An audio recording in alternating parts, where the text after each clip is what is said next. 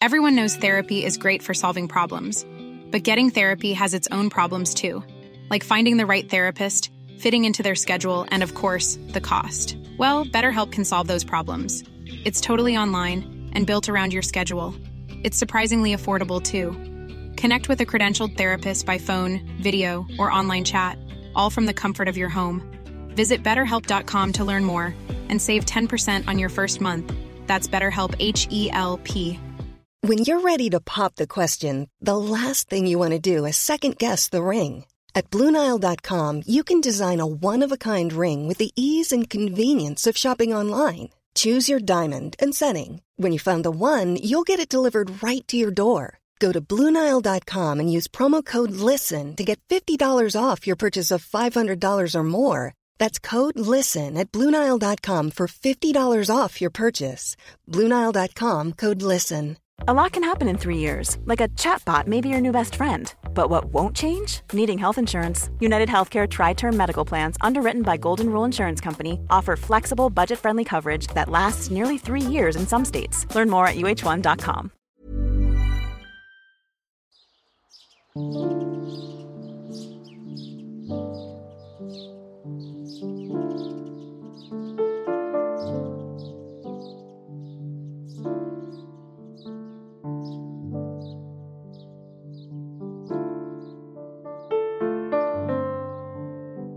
Was wäre, wenn dies unser letzter gemeinsamer Kaffee wäre? Worüber sprechen wir und was ist wirklich wesentlich? Was liegt uns so sehr am Herzen, dass wir unser Wissen, unsere Gedanken und Erfahrungen hier mit dir teilen möchten? Ich bin Viktoria Dressel und ich freue mich riesig, dass du mich gefunden hast und diesem Podcast Last Coffee Before Dying lauschst. Ich wünsche dir zutiefst Inspiration für dein Leben.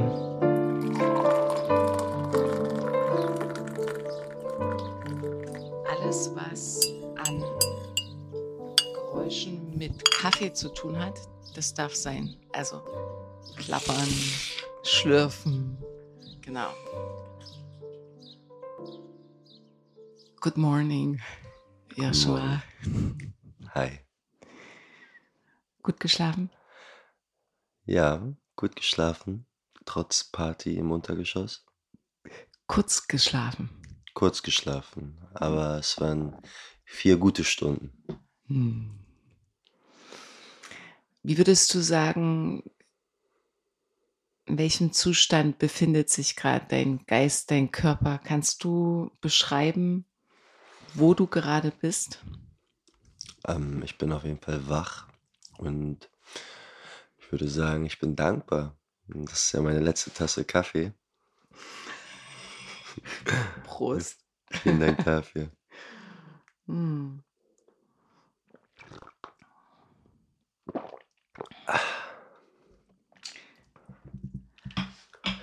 Also war es schon so, dass du, als du hierher gereist bist, natürlich mit dem Gedanken gespielt hast, was wäre wenn? Also was wäre denn, wenn dieses Moment eines deiner letzten wäre, was natürlich so ein bisschen dramatisch daherkommt, aber andererseits auch eigentlich eines der natürlichsten Sachen der Welt sein kann. Um da gleich mal einzusteigen, ohne groß drum herum zu reden. Was hat das in dir ausgelöst? Was macht diese Frage, das Setting mit dir und inwieweit bist du mit Tod oder der Vergänglichkeit in deinem Leben schon in Verbindung gewesen? Okay, das waren jetzt viele Fragen auf einmal. Aber ja, absolut habe ich mich mit der Frage beschäftigt auf dem Weg hierhin. Habe auch ganz äh, nette Unterhaltung geführt mit den Leuten, mit denen ich in der Bahn saß, auch bezüglich dieses Themas und habe mich auch interessiert, was macht das so mit euch, wenn ihr es hört, ganz spontan, was ist die erste Reaktion? Und es war ganz spannend, weil ähm, dann eine junge Dame, neben der ich saß in der Bahn, eine Psychologiestudentin, die sagte dann halt: „Ja, also, ich weiß nicht, ist ja wahrscheinlich das, was alle machen würden. Ich würde mir meine Liebsten schnappen und irgendwie noch mal versuchen, Zeit mit denen zu verbringen und vielleicht, wenn es geht, irgendwie noch mal 'n Sonnenuntergang angucken, weil ich liebe Sonnenuntergänge.“ Und das fand ich ganz interessant. Habe sie auch gefragt: „Okay, also du würdest mehr so ins Tun gehen eigentlich. Du würdest noch ein paar Aktionen, ähm, ja, gerne hervorbringen, die du irgendwie noch mal erleben möchtest?“ Meint sie: „Ja, auf jeden Fall.“ Und für mich ist es, glaube ich, ein bisschen anders, ähm, weil wenn ich mir jetzt wirklich so vorstelle und mich darauf einlasse, das ist jetzt meine letzte Tasse Kaffee, dann wird eigentlich alles ganz ruhig in mir und ganz still. Und dann geht's für mich persönlich, glaube ich, einfach auch noch mal darum, so wirklich bewusst wahrzunehmen, was passiert jetzt gerade. Und da muss ich gar nicht viel tun, sondern es ist dann halt einfach wirklich ein Erleben und auch eine Intensivierung des derzeitigen Moments. Mhm. Ähm, aber ja, auf jeden Fall, also Tod kann nicht nur das Natürlichste der Welt sein, sondern Tod ist das Natürlichste der Welt. Und stimmt aber natürlich, dass wir einfach, weiß nicht, in 'ner Gesellschaft leben, die, ja, sich nicht wirklich intensiv mit diesem Thema befasst, auf ganz vielen Ebenen. Und dieses Thema eigentlich auch immer so weggedrückt wird. Und es gibt so viele Menschen, die dann irgendwann, ich weiß nicht, Diagnosen bekommen, hm, und auf einmal merken so: „Wow, das geht jetzt echt zu Ende.“ So, ja, geht jetzt echt zu Ende. Ähm, aber es ist so 'n bisschen, als würden ihnen so die Schuppen von den Augen fallen, dass sie tatsächlich sterblich sind, weil das war irgendwie so: Ja, klar, irgendwann stirbt man, aber man beschäftigt sich ja nie damit. Und, äh, das finde ich schon schon sehr spannend auf jeden Fall. Ähm, ich habe mal mit meinem Bruder drüber geredet. Ich finde, es spiegelt sich irgendwie auf ganz vielen Ebenen wieder, auch für uns jetzt so ganz gesellschaftlich betrachtet. Wie konsumieren wir zum Beispiel? Also, dieses ganze Thema Tod wird so unterdrückt und, ähm, ich selber bin zum Beispiel Sohn eines Jägers. Mein Vater ist, äh, Jäger und Falkner, mein Bruder ist auch Jäger. Ich selber habe da irgendwie nie so den Zugang zu gefunden, aber ich war auf jeden Fall irgendwie auch mal mit und habe dann auch mal irgendwie 'n Tier ausgenommen und so weiter. Und auch das ist ja schon Mhm. konfrontierende Erfahrung für viele, ne? Und auch für mich war's das damals, einfach mal so wirklich so in Innereien rumzuwühlen und wirklich mal irgendwie 'n Tier zu zu häuten und das Fell über die Ohren zu ziehen bei 'nem Hasen. Ähm, und ich weiß nicht, ich finde, es zeigt sich dann halt auch häufig irgendwie so wir Massentierhaltung und so weiter und alles, was irgendwo unterdrückt wird, wie halt auch dieses Thema mit der Beschäftigung Tod, kommt irgendwo auch dann wieder als 'ne Perversion an die Oberfläche. Und wenn wir Mhm. uns Bilder anschauen von dem, was in so Massentierhaltung passiert, äh, ist es auf jeden Fall, ähm, pervers. Also, anders kann ich's nicht so richtig ausdrücken. Und so gesehen habe ich natürlich tagtäglich irgendwelche Begegnungen mit dem Tod, weil ich auch selber Fleisch esse.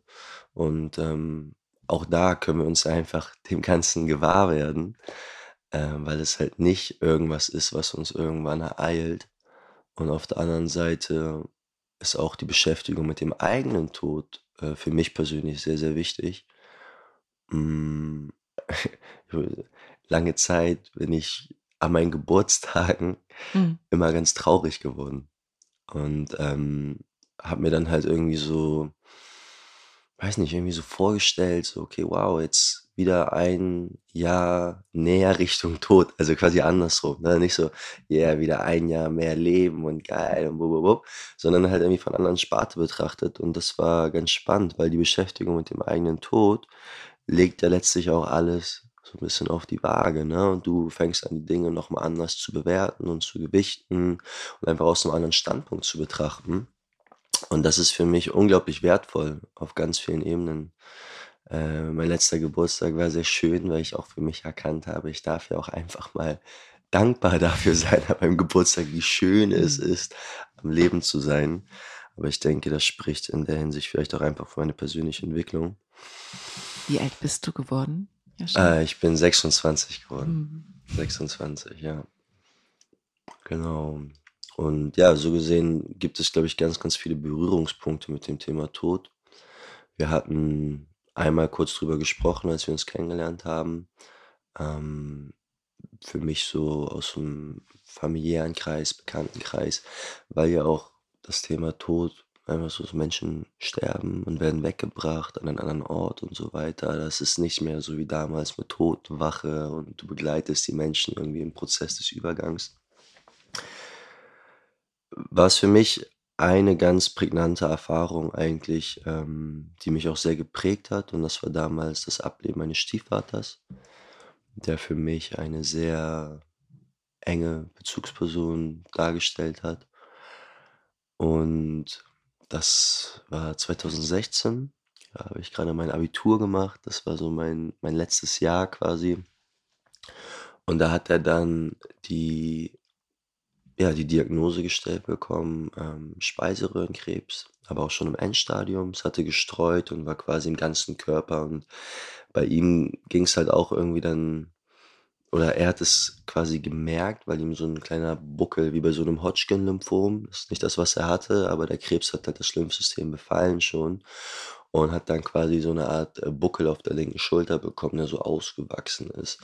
Und dem ging aber auch ganz, ganz lange ganz viele Symptome einher, wie extreme Rückenschmerzen und so weiter. Aber er hat sich halt immer entschieden, Ibuprofen zu nehmen und irgendwie wieder zur Arbeit zu gehen und so weiter, statt halt auch in diesen Dialog mit dem Körper zu treten und zu schauen, okay, was passiert da eigentlich und was, warum passiert das? Und es war halt immer ganz, ganz viel Verdrängung, ne? Verdrängung, Verdrängung, Verdrängung. Und irgendwann war er dann halt beim Orthopäden und der sagte dann halt so, oh, ja, ähm, ich glaube, da müssen Sie zu einem anderen Arzt und hat ihn dann halt auch an die Onkologie weiterverwiesen.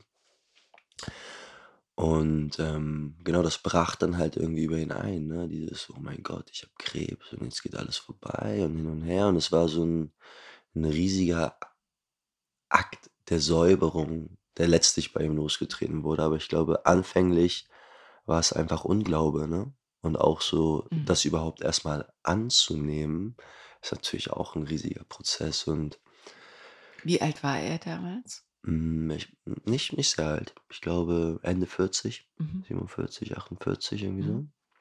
45, irgendwie so um den Dreh. Mhm. Weiß ich nicht ganz genau. Ähm, aber ich weiß nicht, so vielleicht auch jetzt die Hörer oder sonst wer, vielleicht kann man sich auch so ein bisschen reinversetzen. Wie wäre das, wenn jetzt eine Person, die dir sehr lieb ist, zu dir kommt und dir mitteilt: „Ja, ich war beim Arzt und ich habe die Diagnose Krebs im Endstadium.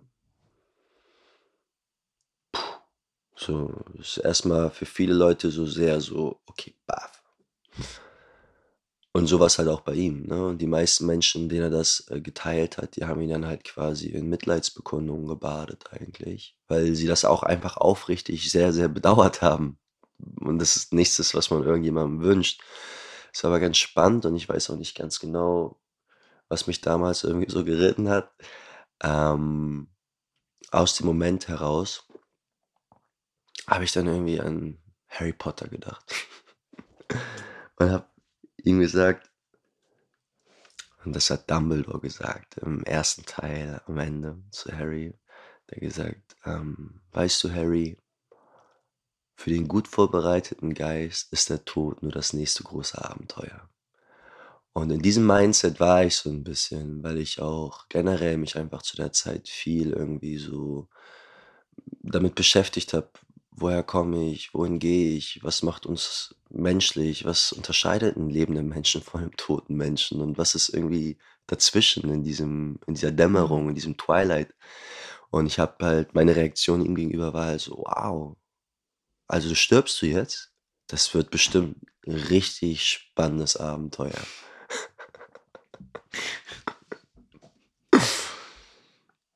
Ja. Konnte der das verstehen?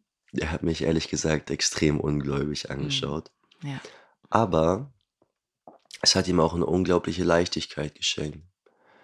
Weil und das ist ja bei vielen Dingen so, das mag ich auch gerne, das nehme ich mit, so wenn ich mich in irgendeiner Situation befinde und ich habe, ähm, Ängste vor irgendeinem Outcome, dann frage ich mich gerne so: „Okay, was ist Worst Worst Case?“ Case. Genau. Absolut, ja. Was ist Worst Case, äh, wenn alle Stricke reißen? Und dann schaue ich mir Worst Case an und dann mache ich ein bisschen meinen Frieden mit Worst Case. Und dann ist eigentlich alles, was danach kommen kann, irgendwie in Ordnung Mhm. und passt. Ja, wie soll ich sagen?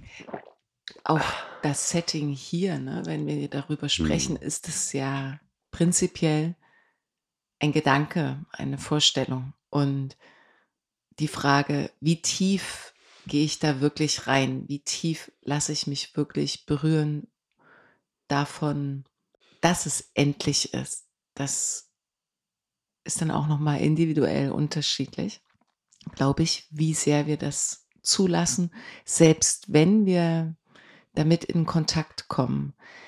Also ich kann sagen, dass ich sehr häufig schon mit Verlust in Kontakt gekommen bin und schon viele Menschen verabschiedet habe oder musste. Und ich irgendwie nicht von mir behaupten kann, dass es sich verändert oder dass ich cooler werde oder unerschrockener. Eigentlich gar nicht, sondern es ist jedes Mal bisher so gewesen, dass es ein neuer Mensch war, mit dem ich halt eine bestimmte Geschichte geteilt habe. Auch die Art und Weise, wie ich diesen Menschen verloren habe oder verabschiedet habe. Ne? Bei dem einen war es sehr, sehr abrupt, bei der, bei der anderen eher ein langsamer Prozess, um sich auch verabschieden zu können. Und jedes Mal würde ich sagen, war es vielleicht ein für mich selbst annähern, immer wieder tieferes Annähern an dieses Thema, aber es bleibt keines, dem ich angstfrei begegnen kann. Da würde ich lügen. Also es bleibt immer ein Unwohlsein zurück und tatsächlich unterscheidet sich das auch mit der Frage um den eigenen Tod. Den finde ich selbst gar nicht so schwierig sondern wirklich meistens dann, wenn es Menschen betrifft, die du so richtig in dein Herz gelassen hast. Und ich Mhm. würde sagen, je tiefer dieser Mensch in dir wohnen durfte oder ja, du das Herz geöffnet hast, umso herausfordernder ist das, den Abschied so zuzulassen. Würdest du sagen, dass du, dass du dich gut von Menschen verabschieden kannst? Also ich rede jetzt wirklich vom alltäglichen Abschied auch. Also Hm. ähm, das Loslassen dir leicht fällt. Auf verschiedenen Ebenen kann man das ja betrachten, aber so mit Menschen ist es eine schöne Art und Weise, das zu reflektieren. Hm. Also, ähm, erst vielen Dank fürs Teilen. Ich kann das gut nachvollziehen auf jeden Fall. Und ich glaube, dass, äh, Trauer auch immer ein sehr individueller Prozess ist. Und, ähm, da gibt's auch kein richtig und kein falsch im Umgang, sondern das ist auch irgendwie für uns so die Konfrontation mit dem Thema und wir lernen das und das verändert sich. Und ich Mhm. glaube, das wird auch immer unterschiedlich sein, auch abhängig davon, wo wir gerade stehen im Leben und was dieser Mensch genau für uns bedeutet hat, aber auch, wie war die Beziehung zu diesem Mhm. Menschen, weil Tod ist endgültig, ja. Und, ähm, ich meine, ich habe damals in diesem Krankheitsverlauf meines Stiefvaters wirklich 'ne Menge Dinge gelernt. Ähm, aber das war auch ein ein langsamer Prozess, ein langsamer Prozess des Ablebens und auch ein sehr qualvoller Prozess, wenn ich ehrlich bin. Also, das war wirklich, äh, kein Spaß bei Zeiten. Aber, ähm, ich hatte das große Glück, dass ich halt sehr, sehr nah an diesem Mann sein durfte in der Zeit und Mhm. wirklich auch mit ihm große Stücke seines Lebens noch mal wieder hochholen konnte und reflektieren und einfach da sein konnte und und zuhören konnte, was er zu erzählen und was er zu teilen hatte. Und da war am Ende halt irgendwie nichts mehr, was ungesagt war zwischen uns. Und das war 'n ganz, ganz schönes Gefühl, in diesem State ihn dann halt auch quasi zu verabschieden. Und ich weiß aber auch, dass als dann die Trauerfeier war und dann waren die ganzen Freunde und Bekannte da und hin und her, war das natürlich auch für sie extrem konfrontierend, weil es auch so ich glaube, für viele so das erste Mal war, dass ein gleichaltriger Mensch gestorben ist, also nicht Eltern von irgendwem oder sonst was, sondern wirklich so: „Ey, this is your stage“, irgendwie. Das hättest auch du sein können, theoretisch. Aber was mir da aufgefallen ist, dass es, ähm, zweierlei gab. Also, alle Leute haben getrauert, aber diese Trauer fiel sehr, sehr unterschiedlich Mhm. aus. Und bei manchen Menschen war es so, dass, ähm, diese geliebte Person, die gegangen ist, halt einfach 'ne riesige Lücke hinterlassen hat, weil sie halt so präsent war und auch so viel Raum im Herzen eingenommen hat. Nur ist das ohne Wertung. Also, es ist weder gut noch schlecht. Das ist ja auch immer, wie gehst du dann letztlich mit dem Gefühl um? Und da habe ich halt gemerkt, war es für einige Leute halt einfach wirklich ein ein eine Wertschätzung und eine Dankbarkeit dafür, dass dieser Mensch in ihrem Leben war. Und man hat einfach, sage ich mal, in Würde zurückgeschaut und irgendwie gemerkt, ja, dieser Mensch reißt grade ein Loch und dieses Loch wird sich auch nie füllen, aber das ist schön, weil dadurch kann ich mich auch immer wieder mit seiner Präsenz verbinden und, ähm, ja, ihn einfach ganz nah sein und ihn spüren. Und so gesehen war es etwas Positives. Ähm, was aber auf der anderen Seite bei ganz vielen Leuten auch passiert ist, ist, dass sie auf einmal Reue empfunden haben. Weil es halt bestimmte Dinge gab, die nicht gesagt wurden. Ja. Bestimmte Entschuldigungen, die man vielleicht auch noch mal aussprechen wollte oder um die man bitten wollte, die man jetzt nicht mehr aussprechen kann, Mhm. weil es halt so endgültig ist. Und das ist natürlich sehr konfrontierend für diese Menschen auch gewesen und toi, toi, toi, nun hatte ich das große Glück, wirklich viel Zeit mit diesen Menschen zu haben. Für mich war es zum Ende auch einfach eine Erlösung, weil ich gesehen habe, dass, ähm, er sich auch, ähm, zum Ende seiner Krankheit einfach extrem gequält hat, wirklich, ne, bettlägerig war und das war kein Spaß mehr mit anzuschauen. Und so gesehen dachte ich: „Flieg, kleiner Vogel, flieg. So, jetzt bist du nicht mehr an deinen Körper gebunden, du hast die Fesseln gesprengt.“ Und es war irgendwie etwas Schönes, ihn so zu verabschieden. Aber ich finde, dass das, was ich damals da erfahren habe, lässt sich halt auch auf ganz viele andere Situationen anwenden, ne? Und auch im Alltäglichen mag ich es, in den Tag zu starten und mir zu denken: „Heute ist ein guter Tag zu sterben.“ Wirklich? Wirklich. Nicht, weil ich denke, ich will heute sterben. Nein, überhaupt nicht. Es gibt so viele tolle Sachen, auf die ich Lust habe und ich gerne noch erleben würde. Für mich ist es einfach nur so diese Frage: „Bin ich grade im Reinen mit mir selbst?“ Mhm. Ist das ein guter Tag zu sterben? Mhm. Ist es das? Und manchmal ist die Antwort auch „Nein“. Und dann weiß ich aber auch, warum es kein guter Tag zu sterben ist. Und dann fällt mir vielleicht ein Thema mit einer bestimmten Person ein oder sonst was. Und dann geht's für mich darum, halt den Tag zu nutzen, um dieses Thema anzusprechen. Und ich glaube, es gibt nichts auf der Welt, wofür man sich nicht entschuldigen kann Mhm. oder wofür man nicht um Entschuldigung bitten kann. Wow.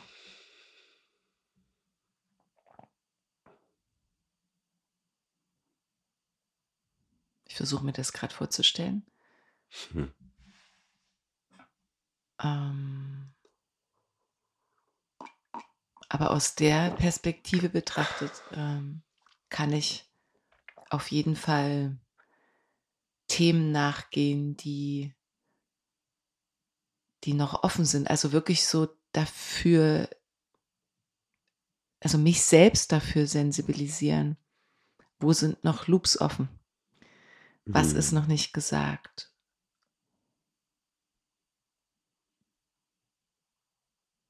Ich versuche das grade selbst anzuwenden, aber, äh, ich ich mag das. Also, es gefällt mir richtig gut mir morgens diese Frage zu stellen. Ich glaube, das nehme ich mir mit. Ja, danke auf jeden Fall. Ja, gerne, freut mich. Mhm.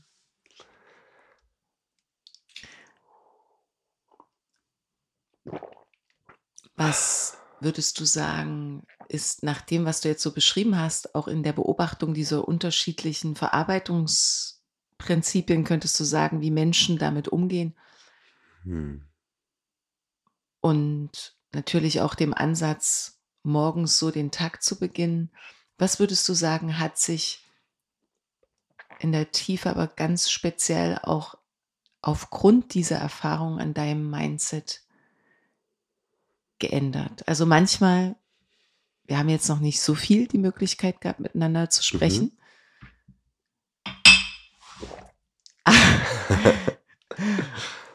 Aber immer wenn ich mit dir spreche, gibt es etwas, dass sich die Frage stellt, okay, wie kann eine Seele, die gerade mal 26 Jahre hier auf der Welt ist, bereits so ein Mindset haben, ja?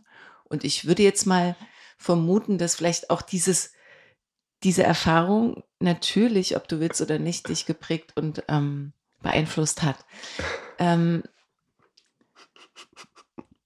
Warum lachst du?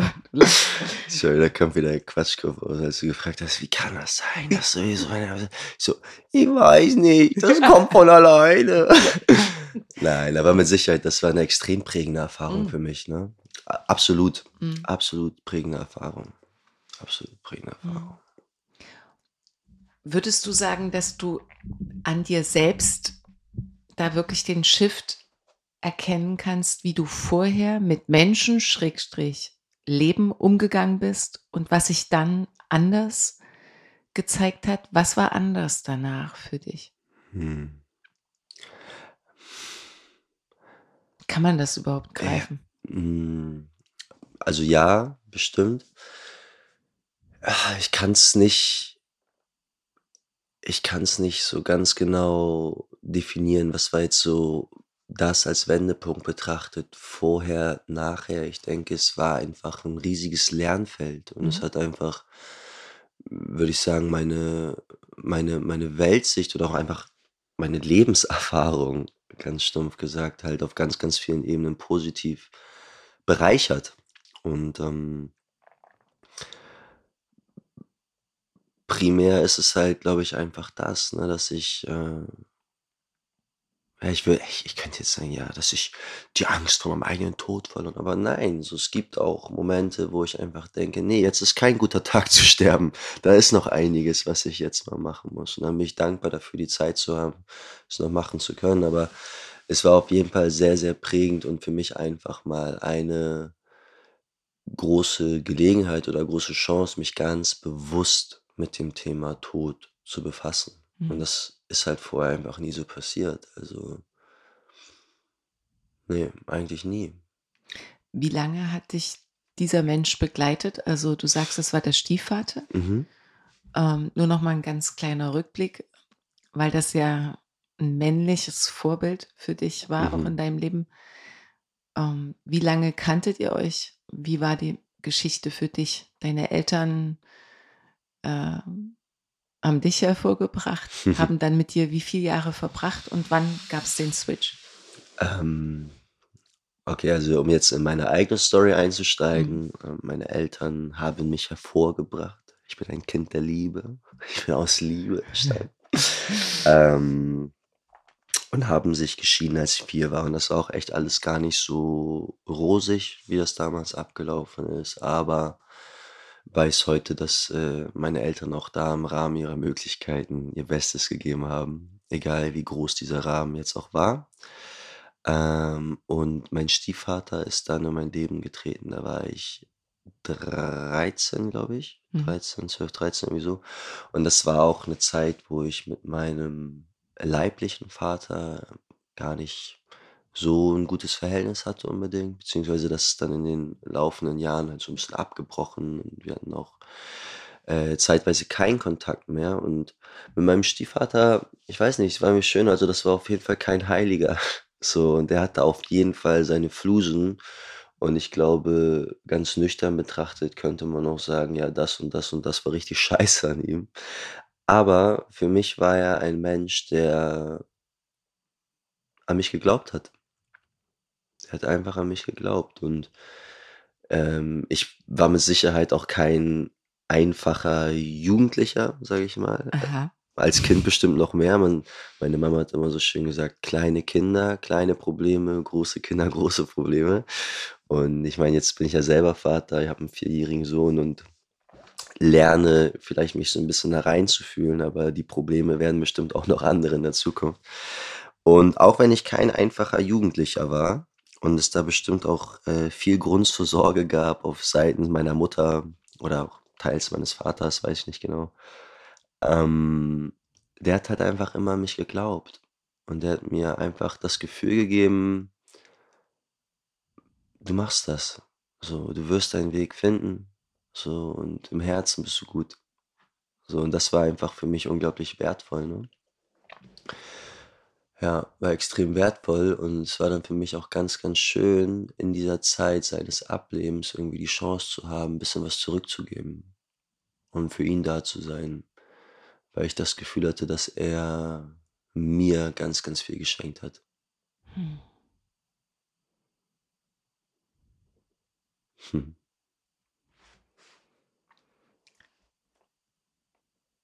Hm.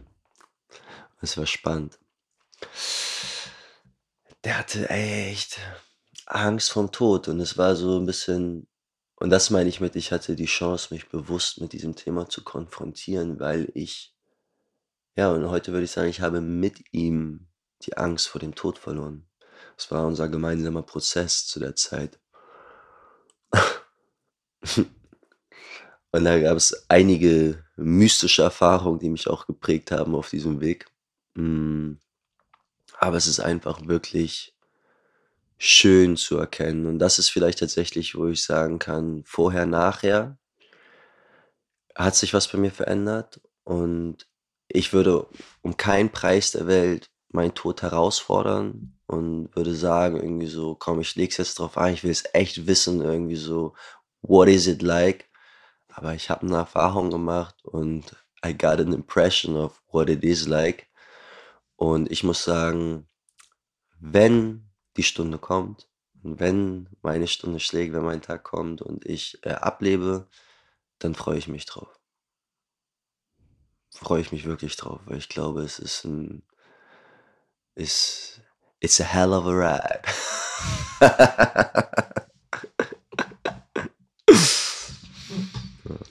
Oh. Ähm, okay.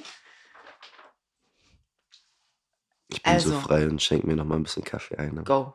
Danke dir. Du musst aufpassen, es ist bald alle. Können wir neu kochen auch.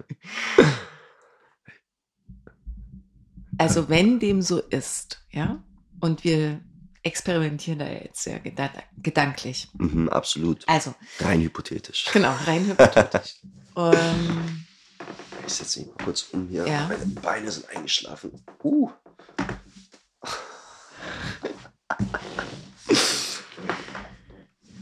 Okay. geht? Gleich geht's wieder. Gerade ist alles 'n bisschen taub. Äh, Passt. wir sitzen hier am Boden. Schneidersitz, Lange Beine. wenig Platz. Okay. Nehmen wir an, du hättest noch ein Jahr Zeit. Mhm. Also, wenn du wüsstest, dass du heute in einem Jahr sterben würdest was würdest du mit dieser Zeit anfangen? Ja, gute Frage. Interessante Frage. Hm Es ist natürlich immer so 'ne Sache, weil wenn du jetzt so sagst: „Okay, du hast noch ein Jahr Zeit zu leben“ dann ist, glaube ich, so 'n ganz natürlicher Prozess, der dann bei vielen reinkickt und mit dem ich mich natürlich gedanklich dann auch beschäftige, diese Fear of Missing Out. Also, was ist meine Bucketlist? Was will ich unbedingt noch erlebt haben? Was möchte ich machen irgendwie? Äh, was ist mir ganz, ganz wichtig zu hinterlassen vielleicht auch, ist auch 'n anderer Aspekt. Ähm, ich glaube, ich würde einfach, wenn ich wüsste, ich hätte noch ein Jahr zu leben, würde ich einfach versuchen, meine Zeit zu nutzen. Und, ähm, ich meine, Zeit kann ja auch irgendwie nicht verloren gehen. Sie kann nur gelebt werden. Aber auch da ist ja die Frage, wie ist die Qualität, mit der du diese Zeit verbringst? Und ich meine, ich habe auf jeden Fall auch, äh, Episoden im Laufe meines Tages, wo ich irgendwie geistesabwesend auf mein Handy starre und irgendwie durchscrolle und so, aber ich glaube, ich würde einfach versuchen, in diesem einen Jahr wirklich diese körperliche Erfahrung des Menschseins, die ich hier mache in diesem Leben oder die wir alle machen in diesem Leben, wirklich zu nutzen. Und die Betonung liegt dabei auf körperliche Erfahrung. Mhm. Also ich hätte Lust einfach ähm, unmittelbar zu spüren, so mit meinen Sinnen rauszugehen, mich zu bewegen ähm, und würde vielleicht ja einfach ein bisschen weniger mich rein gedanklich mit Dingen beschäftigen. Wobei die gedankliche Beschäftigung ja auch zweierlei sein kann. Also es gibt ja eine ganz konstruktive Beschäftigung, Mhm. wo du quasi deinen kreativen, wachen Geist nutzt, um Dinge zu kreieren und aus dir zu gebären. Geküsst von der Muse, die Inspiration quasi in die Welt bringen. Und dann gibt es halt auch sowas wie Gedankenkreisen und irgendwie so, ne? Hängen Sachen, bleiben. genau, die ins Nichts führen. Kleine Loops auch einfach im Kopf. Mindfuck. Mindfuck, können wir es auch sagen.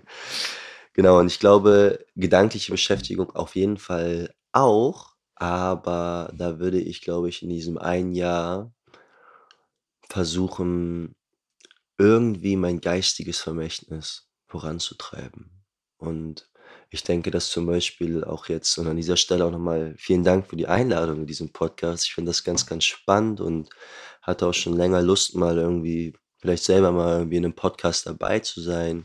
Weil auch das, das sind ja alles, das sind ja äh, Bruchteile unserer Persönlichkeit, unserer Weltanschauung, unserer Erfahrungen, die wir gemacht haben und die wir irgendwie auch ja, teilen mit anderen Menschen und sie auch zugänglich machen. Und ich glaube, wenn ich jetzt wirklich noch ein Jahr zu leben hätte, würde ich einfach versuchen, ganz, ganz viel sowas zu machen. Ich würde gerne vielleicht mehr Podcasts machen. Ich würde gerne noch mehr schreiben, so als immer nur mein Tagebuch. Würde vielleicht auch versuchen, thematisch bestimmte Aspekte, die mir wichtig sind und sehr essentiell erscheinen in dem Bestreben, dass wir alle irgendwo haben, ein in Anführungszeichen gutes Leben zu führen ähm, und die ich da als wichtig erachte, die würde ich versuchen niederzuschreiben und das primär für meinen Sohn.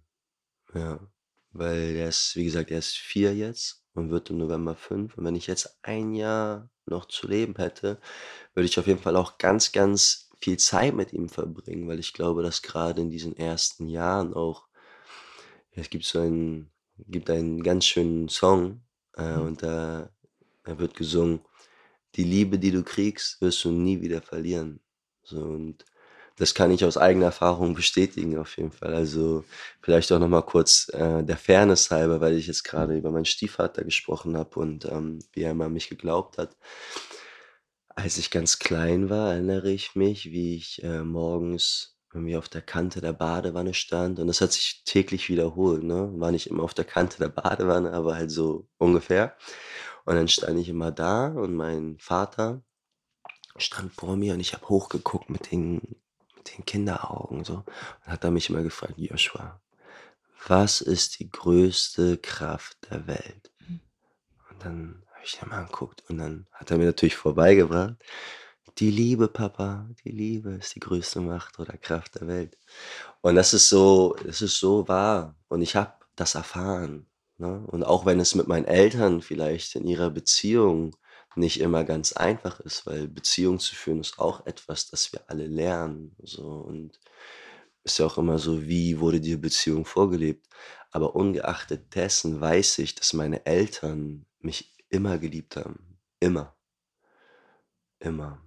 Und so gesehen würde ich, glaube ich, in meinem letzten Jahr einfach auch noch viel, viel, viel bewusste Zeit mit meinem Sohn verbringen und einfach da sein, in der Präsenz.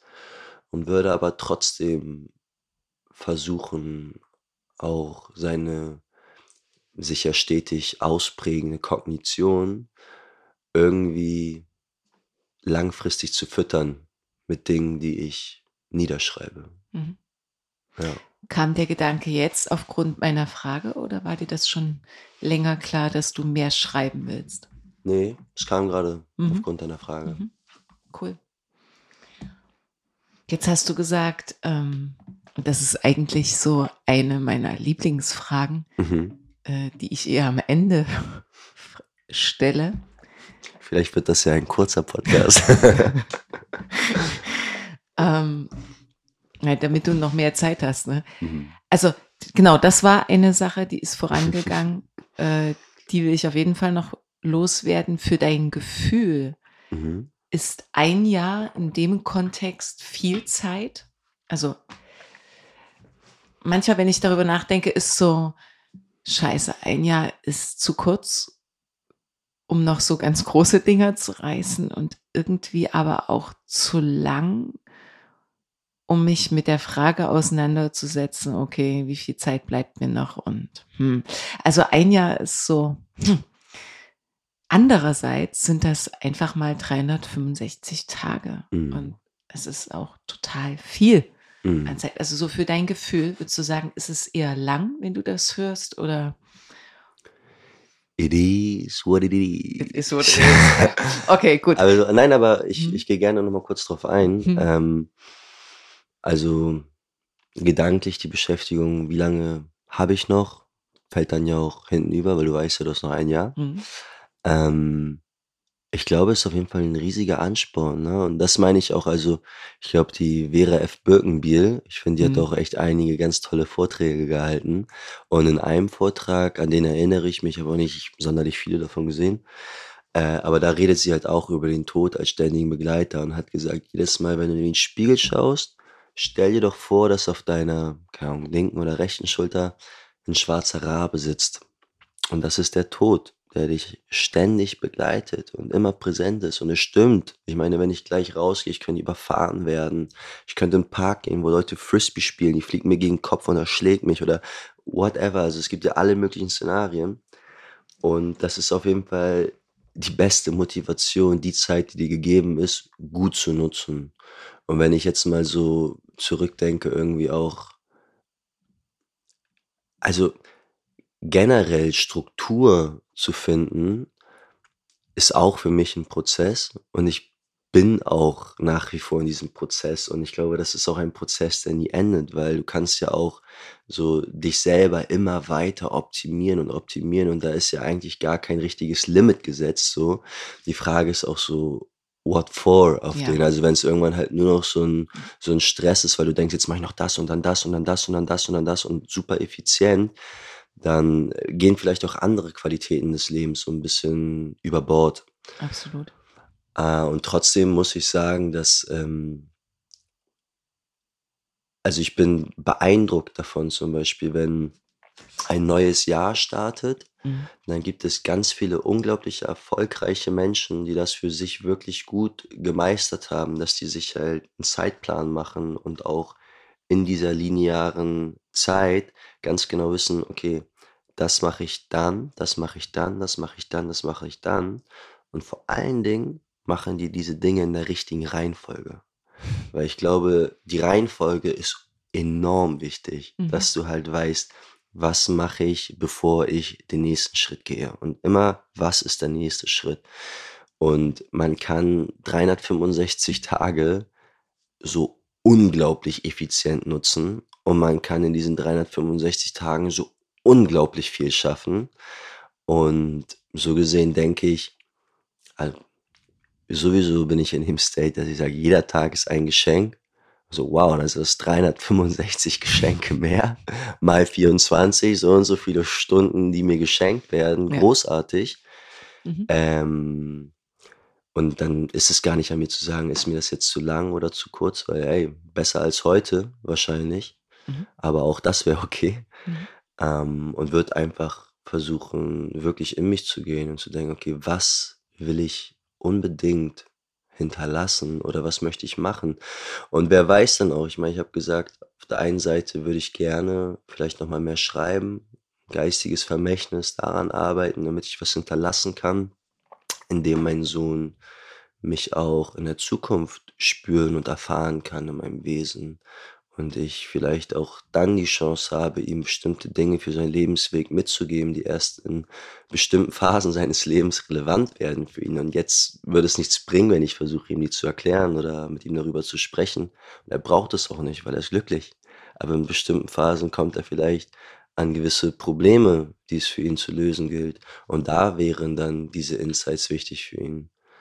Und so gesehen ich habe gesagt, ich möchte auch einfach Zeit mit ihm verbringen. Und ich weiß nicht, ob wenn ich jetzt die 365 Tage versuche, super efficient irgendwie zu nutzen, ob dann nicht vielleicht auch andere Sachen, die für mich von hoher Qualität und hohem Wert sind, hinübergehen? Also, ist eine sehr hypothetische Frage für Mhm. mich und ich glaube, ich würde es dann schauen, aber der Gedanke gefällt mir auf jeden Fall. Mhm. Und auch da zu schauen, wie kann ich effizient sein, aber trotzdem die Räume zu schaffen, wo ich halt genau das leben kann. Verbindung, Nähe. Ja, inspiriert mich die Frage.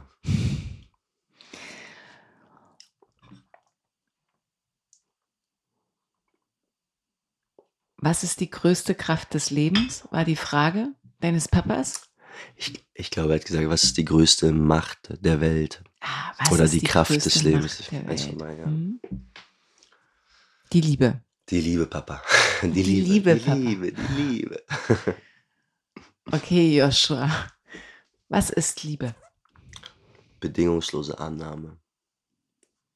Für mich. Mhm. Und Liebe ist ganz viel und ich glaube, alles ist Liebe. Und Liebe ist in allen Facetten. Und Liebe kann auch,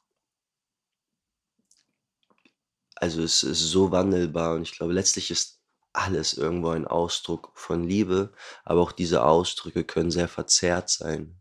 Mhm. So.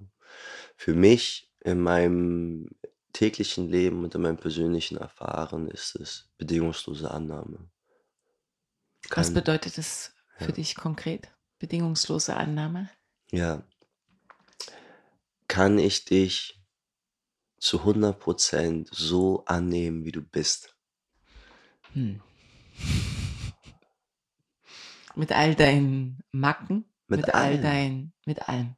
Ja, aber auch mit all deinen schönen Qualitäten und den Mhm. tollen Seiten, die du an dir hast. Einfach allumfassend dich als Wesen. Ja, das Schöne ist ja mal einfach. Ja, genau. Und da stellt sich dann halt die Frage, also ich glaube, gerade wenn man das jetzt auf Beziehungen münzt zum Beispiel, ist manchmal die Frage, wie nah kann ich an dir dran sein und wie viel Raum meines eigenen Lebens kann ich mit dir teilen, um dich zu 100% so akzeptieren zu können, wie du bist. Und da ist halt immer die Frage, wie positioniere ich mich zu diesem Menschen? Und das bestimmen alleine wir. Wir entscheiden, wo wir die Menschen in unserem Leben hinstellen und platzieren. Und wir sind dem nicht ausgeliefert, weil sich uns jemand aufzwängt und wir das halt irgendwie so akzeptieren. Das kann auch passieren. So, führt zu Konflikten. Und da ist es halt einfach wirklich die Frage, also es gibt viele Menschen, die bestimmt ganz, ganz tolle Eigenschaften haben und auch wundervolle Wesen sind. Aber wenn die zu nah an mir sind und zu viel Raum in meinem Leben bekommen, dann macht es mich kirre. Dann werde ich verrückt. Und dann ist es halt für mich zu erkennen, okay, ich brauche ein bisschen Abstand, weil Mhm. da hinten kann ich dich genauso sein lassen, wie du bist. Und das möchte ich ja. Ich möchte dich lieben. Ich möchte dich wissen lassen, dass du gut bist, wie du bist. Und wer bin ich, darüber zu richten, ob du ein guter Mensch bist oder nicht? Nein, du bist inhärent wertvoll und wir sind alle gleich viel wert und wir sind alle auf Augenhöhe. Aber es ist ja auch immer dann die individuelle Entscheidung, wie möchte ich mein Leben gestalten? Wie möchte ich meine Zeit verbringen und mit wem möchte ich das tun? Mhm. Okay, wenn ich jetzt etwas von dir lernen kann Mhm. Und wir über Beziehung und Liebe sprechen und ich dich frage, okay, Joscha, vielleicht hast du ja und sicher hast du aufgrund deiner Erfahrung mit Menschen und aber auch aufgrund deines Alters m, Art und Weisen, mit Menschen in Beziehung zu gehen, die vielleicht ganz anders sind als meine. Was kann ich von dir lernen, wenn es darum geht, in Beziehung oder in die Nähe von anderen Menschen zu gehen? Wie geht das? Wie gehe ich in Beziehung? Interessante Frage. Große Frage. Ähm, ich weiß nicht, ob ich jetzt sagen könnte, das und das kannst du von mir lernen. Weil wenn du von mir lernen möchtest, dann ist es ja deine Entscheidung, ob du von mir lernen möchtest. Und ich denke, das ist eine Frage, die, die erfährt man in der Beziehung selber. Und wir lernen eigentlich jetzt gerade gemeinsam, wie wir in Beziehung gehen. Und das tun wir in jedem Moment und im Mhm. Austausch mit jedem einzelnen Menschen. Und so gesehen glaube ich, da gibt es einfach nicht so den Blueprint, der immer funktioniert, sondern ist halt auch sehr abhängig davon, wo stehen wir in unserem Leben und wo steht der Mensch, dem wir begegnen, in seinem Leben. Aber dann auch vielleicht, was ist die Verfassung in dem Moment? Was bringen wir mit? Was ist unsere Gefühlslage, unsere Stimmungslage? Und auch da gibt es ja Gefühle, die für manche Leute viel, viel leichter zu halten und zu containen sind als andere. Das Mhm. heißt, du könntest mit demselben Menschen vielleicht ganz anders in Beziehung gehen, wenn er gerade in einem anderen State ist oder du in einem anderen State bist. Und generell, ähm, was mich da sehr geprägt hat und mir mit auf den Weg gegeben wurde von äh, meinem Onkel, der auch äh, sehr, sehr danke an dieser Stelle an, an meinen Onkel, falls du das hörst. Vielen Dank, Thomas. Äh, der mir einfach sehr viel ähm, wertvolle Dinge mitgegeben hat, die er auch bestimmt teilweise selber auf schmerzlichste Art und Weise lernen musste. Aber das ist ja auch das Schöne. So, wir müssen nicht unbedingt dieselben Fehler machen, die andere gemacht haben, sondern wir können auch aus diesen lernen. Und was er mir mitgeteilt hat, war, Joshua, es gibt keinen fertigen Mensch. Wenn sich zwei Menschen begegnen, dann begegnen sich immer lebendige Prozesse. Und das finde ich enorm wertvoll und ist vielleicht auch jetzt der richtige Rahmen dafür, es zu teilen, weil einfach diesen Leitsatz so und auch fürs persönliche Mhm. Leben so ist, es gibt kein Ziel. So die Vollkommenheit, das ist ein Ideal, das wir anstreben und das uns in Bewegung hält, weil Leben ist Bewegung und solange wir uns bewegen, sind wir am Leben. Ähm, wer rastet, der rostet, nicht? Aber auch in Beziehung halt einfach das zu betrachten, so es ist ein Riesenlernfeld. Dieses ganze Leben ist ein Riesenlernfeld. Ich würde sogar so weit gehen und sagen, kommt es darauf an, in welchen Kontext man das setzt, die, die Seelenentwicklung, wie auch immer man das Ganze jetzt betrachten möchte, aber dieses Leben ist ein riesiges Abenteuer. Und auch wenn es einige Menschen da draußen gibt, die sich hinstellen und sagen, I figured life out, no one has it all figured out. So. Ja. Und wir brauchen einander, um diese blinden Flecken zu beobachten äh, oder zu, zu erkennen.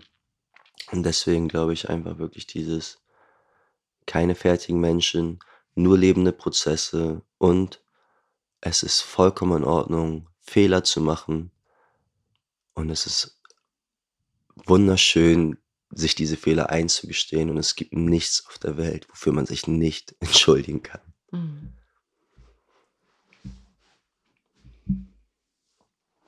Hm.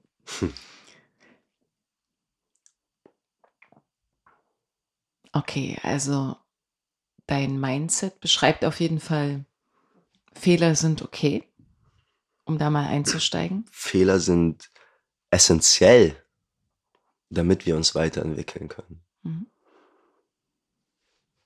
Sie sind nicht nur okay, sie sind wichtig, sie sind willkommen. Mhm.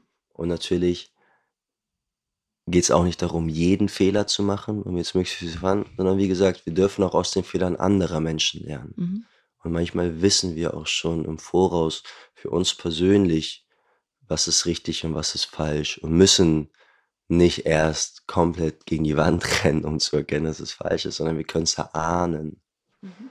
Aber ja, Fehler sind okay. Okay, im Kontext der Fehler würde ich dich gerne fragen, ob es etwas gibt, wovor du bewusst davonläufst.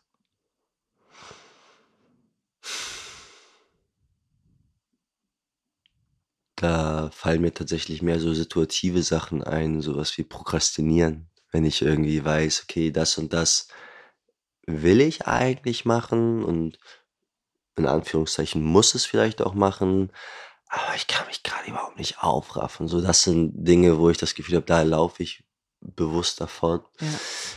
Muss aber da auch nochmal anschließen zu dem, was wir eingangs gesagt haben, dieser Frage, so ist heute ein guter Tag zu sterben. Das ist ja letztlich der größte Wecker eigentlich für genau diese Themen und muss sagen, dass ich, ähm, tatsächlich gestern zum Beispiel auch dann auf dem Weg hierher mir einfach auch mal wieder ganz bewusst diese Frage gestellt habe. Also, es ist nicht allzu lange her irgendwie, dass ich irgendwann gesagt habe: „Es ist ein guter Tag zu sterben“.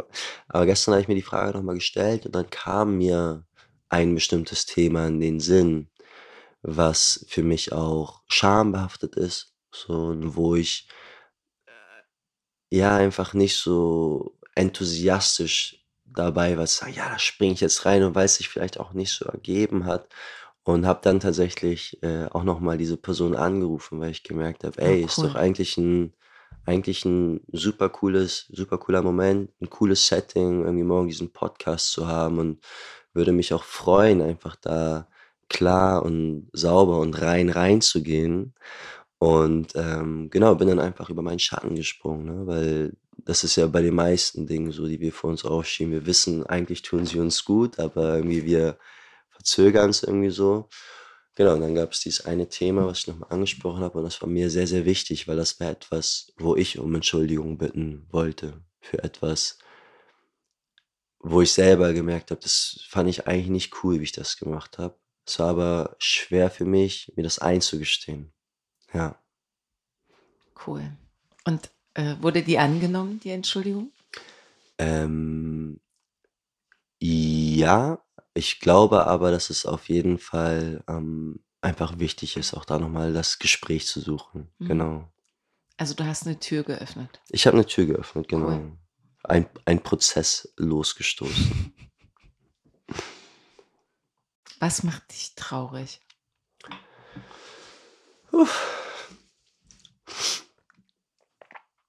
Hm, viele Dinge machen mich traurig. Äh, also, sehr viele Dinge machen mich traurig. Ähm, aber auch da denke ich, dass Trauer ja in der Essenz eigentlich nur bedeutet, dass etwas, was einem sehr, sehr wichtig war oder sehr lieb war, jetzt vielleicht in der Form nicht mehr weiter besteht. Und auch da ist es so 'n bisschen „Don't cry because it's over, smile because it happened.“ So, und ich sage nicht: „Überspring deine Trauer und sei einfach nur gut drauf, weil ist ja toll, dass passiert ist.“ Nein, geh in die Trauer rein tatsächlich. Und das werden die Leute, die diesen Podcast hören, jetzt nicht sehen, aber wenn ich mein T-Shirt hochziehe, dann siehst du auch dass Folgendes auf meinem Bauch tätowiert ist und steht „Good Grief“. Ist guter Kummer, gute Trauer. Und ich finde, dass Trauer unglaublich wertvoll ist, weil Trauer uns unsere Tiefen eröffnet. Und ich glaube, Osho hat das gesagt. Er hatte dieses schöne Bild vom Baum, wo er gesagt hat, so: „Trauer sind wie die Wurzeln, die in den Boden hineinwachsen. Und je tiefer die Wurzeln in den Boden hineinwachsen, desto höher darf der Baum wachsen und desto weiter ranken sich die Äste und desto höhere Gipfel der Freude und Ekstase können wir erklimmen in unserem Leben.“ Mhm. Und das hat er schön gesagt, der Gute. Ja, mich berührt das grade sehr. Weil im Grunde weil du sagst, es gäbe jetzt so viele Dinge, ne, die uns traurig machen, äh zielt die Frage auch so 'n bisschen ab auf das große Ganze? Also klar, wir können in unserem Mikrokosmos gucken und Mhm. schauen äh, was macht mich traurig? Und wenn du dann das ganze Ding mal aufspannst, wird es ja nicht weniger, sondern vielleicht sogar, je offener und durchlässiger du bleibst, auch Mhm. für die Welt, umso mehr wird dich natürlich auch das Gefühl der Traurigkeit erreichen. Der Weltenschmerz. Mhm. Ja. Ja. Ich würde mal sagen, das ist eine Sache, die uns verbindet. Wir haben uns kennengelernt, ähm, im Zuge einer Ausbildung wo es ja genau darum geht, mit Emotionen, mit Gefühlen in Kontakt zu kommen, die Mhm. die zuzulassen. Äh, Integration von Emotionen. Du hast von blinden Fleck von blinden Flecken gesprochen. Du hast auch davon gesprochen, dass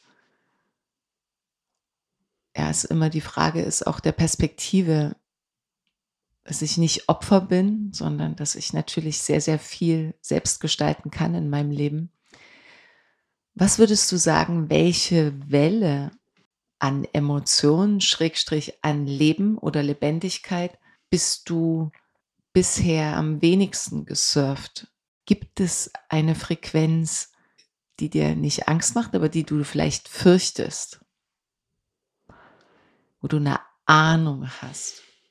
Also gerade wenn wir uns mit Schatten beschäftigen, dann sind das ja meistens Bereiche, ja, mit denen wir uns nicht so gern befassen wollen, ne? beziehungsweise die immer so einen faden Beigeschmack haben.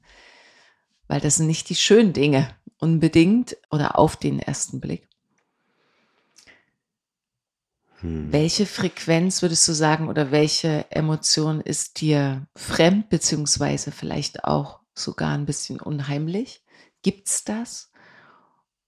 Und es ist spannend, ist eine mhm. spannende Frage. Danke mhm. dafür. Mhm. Ich würde nicht sagen, dass ich in meinem Leben bisher irgendetwas ausgelassen hätte. Also ich glaube, ich meine, und wir als menschliche Wesen, wir haben ja ein bestimmtes Spektrum an Emotionen, was wir fühlen können. Und das ist ja auch das Schöne und das Interessante am Menschsein, weil wir eigentlich so oft denken, dass wir ganz allein sind mit dem, was wir gerade erfahren. Mhm. Und dass es da draußen niemanden gibt, der verstehen könnte, was in uns vorgeht. Ja. Und es stimmt natürlich, dass die Situation, in der wir uns wiederfinden und so gesehen die Gestalt der Erfahrung, die wir machen, äh, sich auf jeden Fall unterscheidet und auch besonders und einzigartig ist und in der Form vielleicht nur uns passiert. Aber wenn wir uns das Ganze jetzt wie die Verpackung eines Geschenkes mhm. vorstellen, mhm. dann ist ja in diesem Geschenk immer eine emotionale Färbung. Und da ist ja immer quasi eine, eine Emotion ein Gefühl, das im Vordergrund steht. Und da dürfen wir mal ganz ehrlich die Hand aufs Herz legen und sagen, jeder von uns kennt Trauer, jeder kennt Wut, jeder kennt Verzweiflung, jeder kennt Hilflosigkeit, jeder kennt Scham, jeder kennt Freude. So, also all diese all diese ganzen Facetten und Spektren, die sind mhm. uns ja allen inhärent zugänglich. Mhm. Und so gesehen würde ich nicht sagen, dass es jetzt eine ganz bestimmte Emotion gibt, die ich noch nicht erfahren hätte oder die ich, eine Welle, die ich noch nicht gesurft bin. Mhm. Aber es stimmt natürlich, dass es für alle Menschen unterschiedliche ähm, Emotionen gibt, die schwerer oder leichter zu halten sind. Und für mich war es tatsächlich lange Zeit die Trauer. Also lange Zeit ähm, hat mich Trauer überwältigt und finde aber, dass ich da jetzt auch so mit, mit ganz stolzer Brust, dass ich da ganz äh, zufrieden mit mir selbst sein darf, weil ich das Gefühl habe, eigentlich einen guten Umgang damit gefunden zu haben oder einen, einen Umgang, der sich für mich zumindest ähm, gut anfühlt, weil es mich halt nicht überwältigt. Und ich mhm. glaube, es ist auch relativ egal,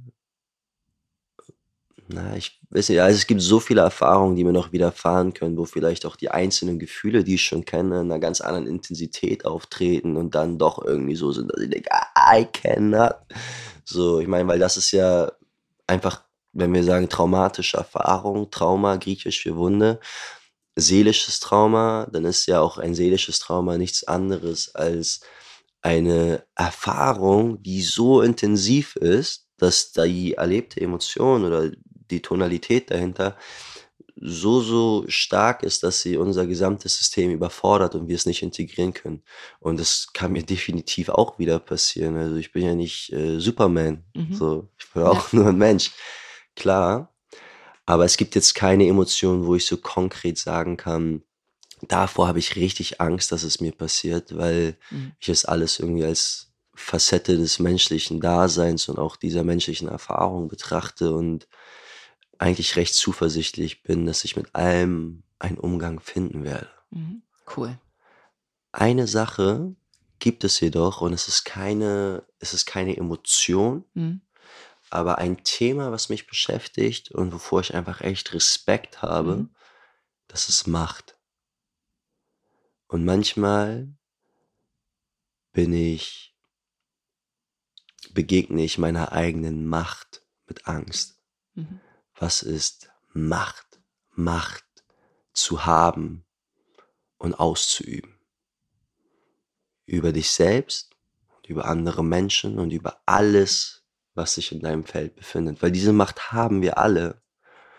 Und wir alle haben diesen, diesen Thron in unserem Leben. Und wir alle sind irgendwo auch die wichtigste Person in unserem eigenen Leben. Und wir alle haben quasi unser inneres Königreich, über das wir regieren können. Und wir dürfen diesen Thron besteigen. Aber diesen Thron zu besteigen, geht halt mit unglaublich viel Macht. Und Macht geht auch immer mit unglaublich viel Verantwortung einher. Und diese Verantwortung zu tragen, das ist manchmal etwas, wo ich Respekt vorhabe.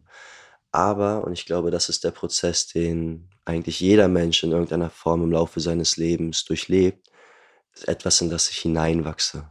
Mhm. Und ähm, ich glaube, es ist okay, dass ich da manchmal auch so, okay, Slow down. doucement, genau, slow down. Aber ich bin auf dem Weg. Und ich werde mein Königreich in Anspruch nehmen. Ich Ähm, nehme mein Königreich in Du Anspruch. nimmst den, ja. ähm, die Macht der Affirmation, ne? Also immer die Mm, Wichtigkeit, auch wie, wie ich etwas dann mm, äh, tatsächlich formuliere. Wenn du von Macht sprichst, in welchem Lebensbereich fühlst du dich denn gerade sehr mächtig? Und gibt es aber auch Bereiche, wo du dich gerade machtlos fühlst? Was, was ist das Thema? Also ich fühle mich in diesem Moment extrem mächtig. Ist ja in, in jedem Moment. So Mhm. diese Macht, die wohnt uns ja immer inne. Mhm. Und meine Worte haben Macht. Was sage ich? Was teile ich mit meinen Mitmenschen? Wie sage ich es? Weil ich weiß, dass ich die wunderschöne Fähigkeit habe, mit meinen Worten Leute emporzuheben und quasi die Glocken des Himmels hören zu lassen. Aber ich kann sie auch zerfetzen und zerfleischen und als verstörtes Häufchen Elend hinter mir lassen. Und es ist meine Entscheidung. Und ich kann das beides. Die Frage ist, was will ich? Also was will ich mit meiner Macht machen? Wie Mhm. nutze ich sie? Mhm.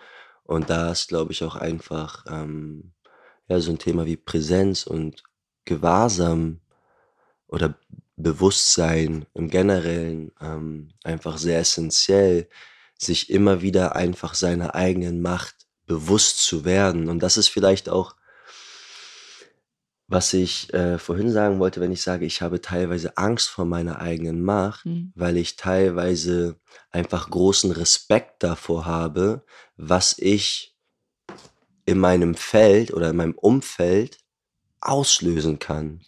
Und das ist halt meine Challenge, wenn ich auf dem Thron sitzen will, mir zu jedem Zeitpunkt meiner Macht bewusst zu sein, um sie auch dementsprechend ausüben zu können, fair und gerecht. Du, Der König für das Volk, aber der König auch nicht an höchster Stelle und nicht hierarchisch über dem Menschen, sondern immer nur ein König in Gottes Gnaden, Mhm.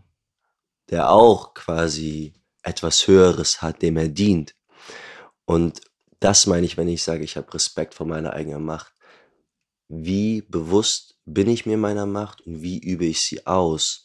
Und ich weiß, dass ich damit auch verheerenden Schaden anrichten kann, wenn ich mir eben meiner Verantwortung, die mit dieser Macht einhergeht, nicht bewusst bin. Mhm. Unser letzter Punkt war Thema Macht. Jetzt haben die ZuhörerInnen deinen Namen auf dem Schirm, dein Alter. Hm.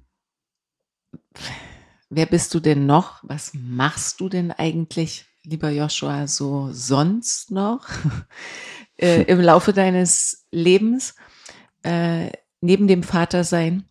Von Macht zu machst. Genau. Okay. Und deswegen genau die Brücke zu bauen, so äh, vielleicht kannst du was dazu sagen im Kontext zu der Frage, wo hast du das letzte Mal diese Macht empfunden? Beziehungsweise, ja, was macht die Macht in deinem Leben sonst so? Und was macht die Macht? ja, also ich meine, diese Macht zeichnet sich ja wirklich in jedem Aspekt des Lebens irgendwie nieder und ist omnipräsent in allem, was wir tun. Und es ist halt einfach immer unsere freie Entscheidung, wie wir sie nutzen. Ich meine, ich kann jetzt hier ganz entspannt sitzen und irgendwie mit ihr reden. Ich könnte aber auch auf einmal mich dazu entscheiden, dass ich es komplett scheiße finde, dieses ganze Format und könnte die Mikros umstellen und sagen, ey, whatever, weißt du, könnte ein paar dumme Worte loslassen. Ist auch meine Möglichkeit. Aber wie mache ich das? Wie gestalte ich mein Leben? Wie gestalte ich die einzelnen Momente? Welche Spuren hinterlasse ich in meinen Mitmenschen? Und wenn du jetzt fragst, was machst du, ist natürlich auch das letztlich ähm, einfach die Frage, wie nutzt du deine Macht? Also was machst du mit deinem Leben? Genau. Wie möchtest du es gestalten? Und ich würde sagen, dass ich da auf jeden Fall auch im Gestaltungsprozess bin. So, und auch das ist ja, wir haben auch gestern drüber gesprochen, du hast mir gesagt, also ich habe mich dreimal neu erfunden so und einfach einen anderen Weg eingeschlagen. Der Weg, auf dem ich mich derzeit befinde, ähm, befasst sich mit Menschlichkeit, denke ich, primär. Ähm, vielleicht um so einen kurzen Hintergrund zu geben. Ich habe dann nach meinem Abitur, ähm, wo ja auch mein Stiefvater quasi zu dieser Zeit erkrankt ist und dann kurz nach meinem Schulabschluss äh, verstorben ist, für mich einfach gemerkt, boah, ich möchte irgendwie was mit Gesundheit machen. So, ich möchte irgendwie lernen, was ist Gesundheit. Ich möchte vielleicht auch einfach den Menschen und den Körper besser kennenlernen, um auch zu verstehen, was kann passieren, dass Gesundheit quasi im Hintergrund tritt und sich Krankheit präsentiert. Krankheit entsteht auch. Mhm. Und dann gab es natürlich verschiedene Möglichkeiten und ich hätte dann Medizin studieren können. Das wäre so auch in Ordnung gewesen von meinen Noten her. Habe aber für mich halt irgendwie so die Entscheidung getroffen, dass sich das nicht so ganz stimmig angefühlt hat. Also ich habe einfach nicht so stark damit resoniert, weil ich ja irgendwie im Kopf hatte, ich würde so gerne was über Gesundheit lernen. Und da befasse ich mich dann halt auch so ganz, ganz viel mit Krankheit Mhm. und ich meine, ich sage das jetzt irgendwie so, äh, als wäre es schon fast eine Floskel, aber ich habe damals einfach unglaublich viel Zeit in Krankenhäusern verbracht mit meinem Stiefvater. Also ich habe wochenlang neben meinem Stiefvater gepennt, ähm, erst auf der Onkologie und später dann auch auf der Palliativstation. Und das war auch eine ganz schöne Zeit und wir haben uns dann wirklich auch wir haben das Beste da rausgeholt, aber ich habe trotzdem irgendwie gemerkt, so, nee, dieses Feld ist irgendwie gar nicht so, wie ich arbeiten möchte und wie ich auch meine Zeit verbringen möchte. Und ich finde, dass die, ähm, dass die allopathische Medizin, die Schulmedizin unglaublich wertvoll ist. Ne? Also ich bin überhaupt niemand, der sagt, nee, Schulmedizin, das ist schlecht und sonst was. Überhaupt nicht. In den Anwendungsbereichen, wo es greift, ist es großartig und so, so wertvoll und wichtig, dass wir es haben und auch so, so wichtig, dass es Menschen gibt, die diesen Weg für sich wählen, um dann halt auch genau diese Anwendungen nutzen zu können. Pharmakologie in bestimmten Bereichen, Chirurgie, für mich unglaublich wertvoll. Ich habe aber für mich gemerkt, es ist irgendwie nicht das und habe dann irgendwie meinen Weg zur Osteopathie gefunden und ähm, war irgendwie ganz geflasht. Zu der Zeit hatte ich auch noch gar nicht so viel Kontakt mit meinem Onkel, weil er auch gar nicht so ein enges Verhältnis mit meiner Mama hatte zu der Zeit irgendwie. Aber ich wusste irgendwie, ja, der ist Osteopath. So, also ich hatte das irgendwie so im Hinterkopf, habe ich schon mal gehört, so, okay, cool. Und habe mir dann mal so ganz stumpf durchgelesen, was ist das eigentlich? Und habe dann halt auch irgendwie so Sachen gelesen wie, ja, es ist letztlich eigentlich eine ganzheitliche Betrachtungsweise, wie so eine Art eigener eigener ähm, Approach an Medizin und Behandlung, an Gesundheit, Therapie. Und habe gesehen, okay, es ist irgendwie, es hat einen philosophischen Aspekt, weil es letztlich auf bestimmten Prinzipien beruht, die es dann gilt anzuwenden. Und dachte halt ja, es klingt cool. Und ich meine, ich war eh aus der Schule raus, irgendwas stand an und natürlich hatte ich auch meine Mama, die da stand und meinte irgendwie, ja, also irgendwas musst du jetzt mal machen, so. Und ich wollte ja auch irgendwas machen und habe dann das Gefühl gehabt, okay, Osteopathie fühlt sich stimmig an. Und bin dann über die Osteopathie, äh, habe dann angefangen in Vollzeit zu studieren. Es wurde glücklicherweise auch in Hamburg angeboten in Vollzeit. Ich bin Hamburger, äh, geboren und aufgewachsen, lebe auch dort heute noch und habe dann da halt das Studium der Osteopathie aufgegriffen und habe das in Vollzeit studiert, über vier Jahre hinweg und würde mich immer wieder gleich entscheiden. Also es war eine unglaublich wertvolle und prägende Zeit, ich habe ganz, ganz viel gelernt. Ähm, natürlich Anatomie, Physiologie und all diese Disziplinen, aber halt auch das, was mich wirklich interessiert hat, äh, über Menschlichkeit und über meine Selbstwahrnehmung, über die Wahrnehmung meines Gegenübers, darüber, was passiert, wenn wir uns begegnen.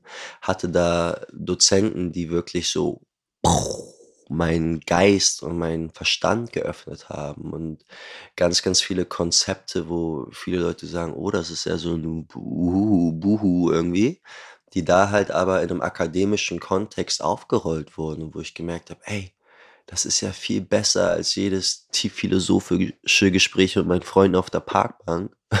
Und das kann ich jetzt auch noch studieren, perfekt. Und ähm, genau, bin dann diesen Weg gegangen und habe dann halt ähm, mir die Frage gestellt, weil ich habe ja schon mal kurz angesprochen, dass ähm, die Osteopathie letztlich auch betrachtet werden kann als eine Philosophie, weil sie halt auf bestimmten Prinzipien beruht und die Anwendung dieser Prinzipien ist dann halt das Kunsthandwerk. So, auf Grundlage von Anatomie und Physiologie. Und ähm, fand sehr faszinierend. Das erste der osteopathischen Prinzipien ist halt, der Mensch ist eine Einheit aus Körper, Geist und Seele. Ja, hat man schon mal gehört. Dachte ich auch so, ja, cool. Fühlt sich irgendwie gut an, resoniere ich mit. Aber was genau heißt es eigentlich? Und unter Körper konnte ich mir irgendwie auf jeden Fall was vorstellen, habe auch enorm viel über den Körper gelernt in dieser Zeit. Ähm, und auch unter Geist hatte ich irgendwie eine Begrifflichkeit im Kopf, wo ich denke, ja, so.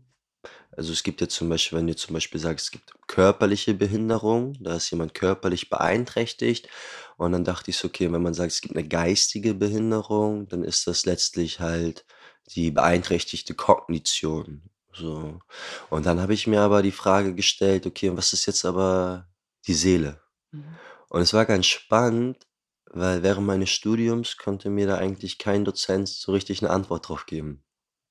Und dann dachte ich mir aber so, wow, also Osteopathie ist so was Schönes und hat so tolle Anwendungsbereiche.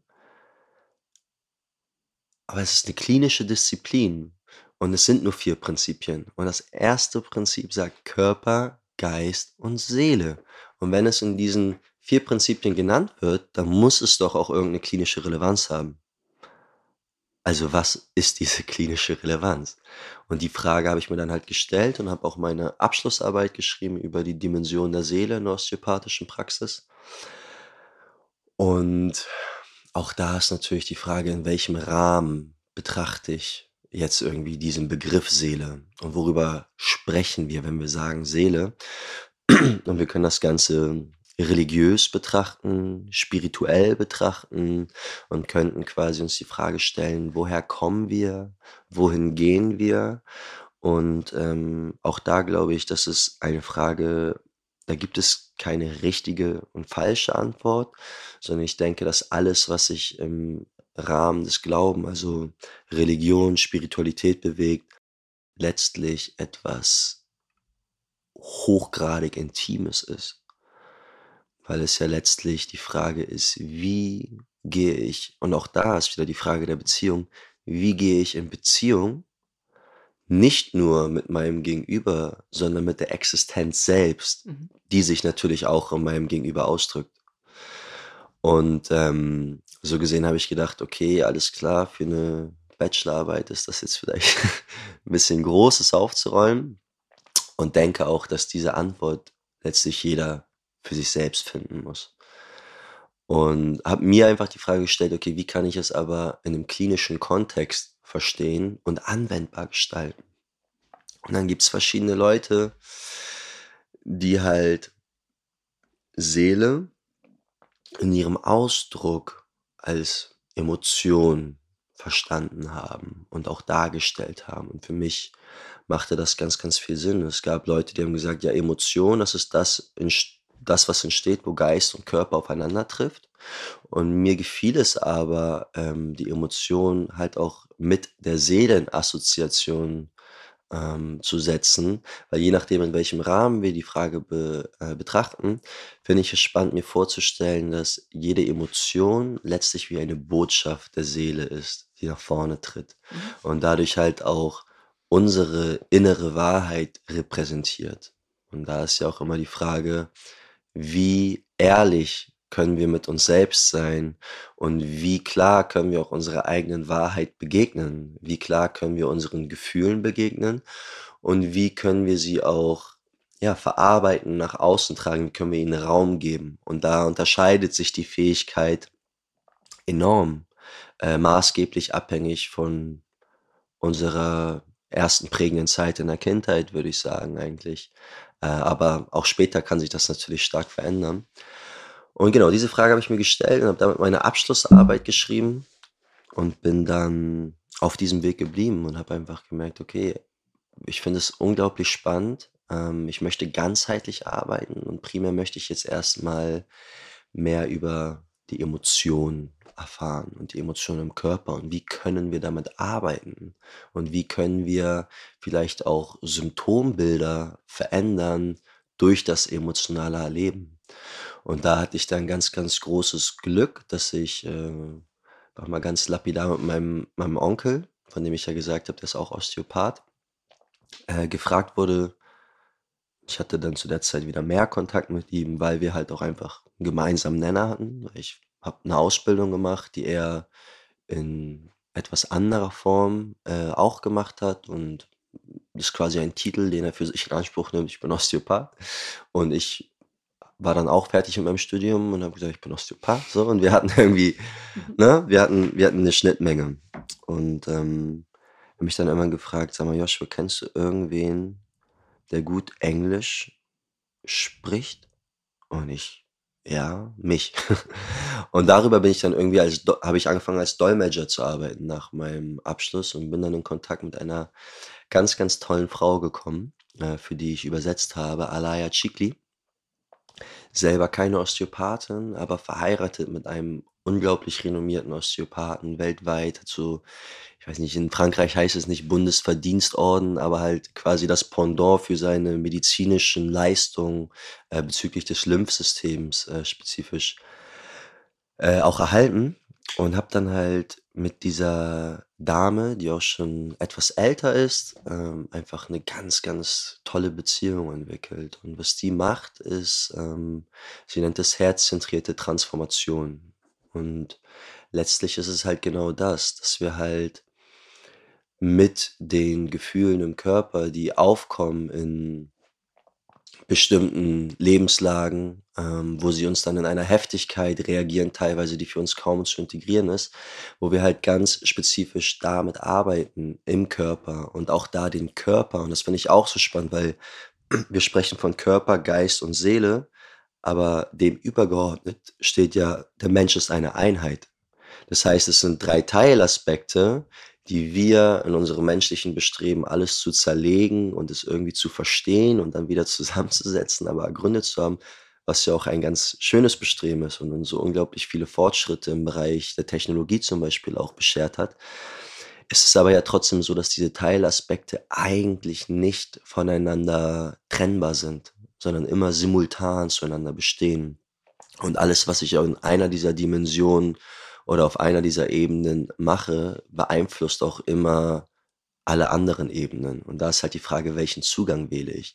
Und vorher habe ich halt den Zugang der des Körpers ganz, ganz intensiv kennengelernt, habe auch irgendwie gelernt, okay, alles klar, Kognition, also im Sinne des Geistes, so wie ich es verstehe, ähm, die, die Ratio zu benutzen und halt auch den Menschen zu erklären, pass auf, das und das ist in deinem Körper los und das ist das und deswegen.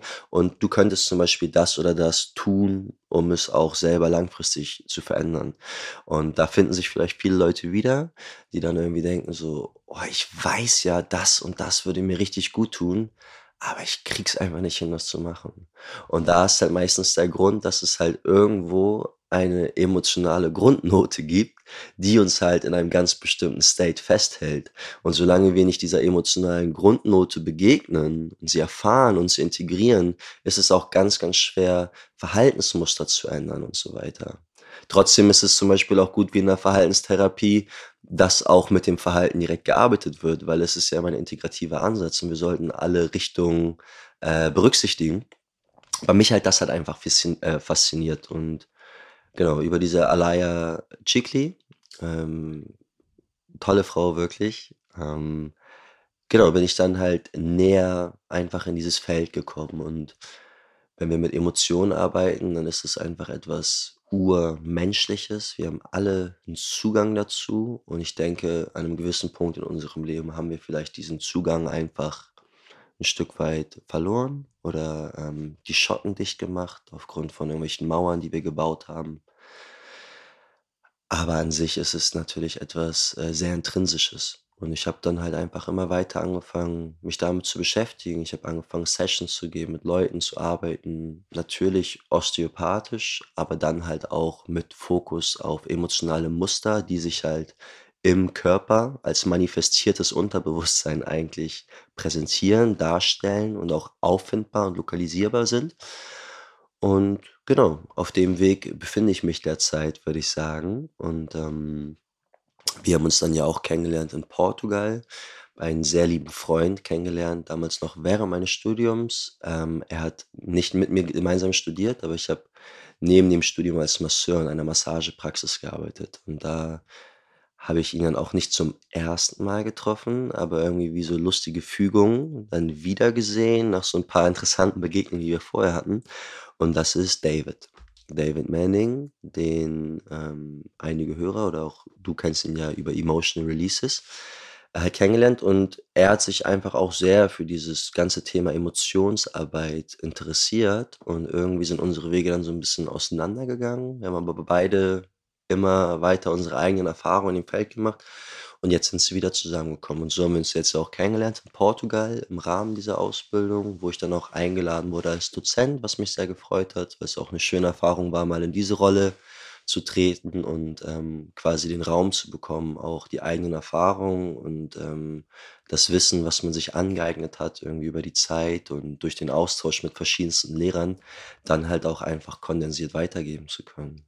Genau, und ja, jetzt sitzen wir hier und ähm, ich weiß nicht ganz genau, wohin mich dieser Weg führen wird, aber es fühlt sich auf jeden Fall gut an und ähm, das Gefühl, dass ich auf einem guten Weg bin. Ich bin sehr glücklich damit, wie sich mein Leben entwickelt, wie sich die Beziehung in meinem Leben entwickelt ähm, und wie ich mich als Mensch auch einfach weiterentwickle, weil ich natürlich mit jedem Prozess, den ich durchlebt habe und mit jeder Emotion, der ich begegnet bin und auch mit jeder Konfrontation mit meiner eigenen Scham, wo ich vielleicht eigene Dinge nicht sehen wollte oder sonst was, werde ich ganzer und integrierter und habe mehr Raum, Liebe zu empfangen, aber auch mehr Kapazität, Liebe zu geben. Mhm.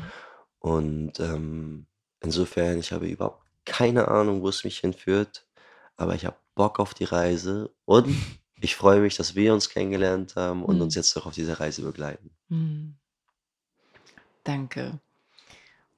Josh, wie würdest du das, was du jetzt mit ganz vielen wertvollen Worten in der Tiefe nochmal so für uns aufgemacht hast, um einfach ein Gefühl dafür zu kriegen, was mhm. du tust, wie könntest du deine Gabe in Worte fassen?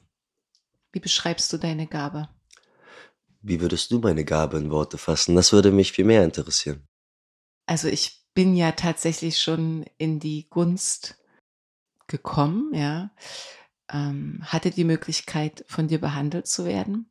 Ich hatte die Möglichkeit, dir zuzuhören als Schülerin in dem Kontext unserer Ausbildung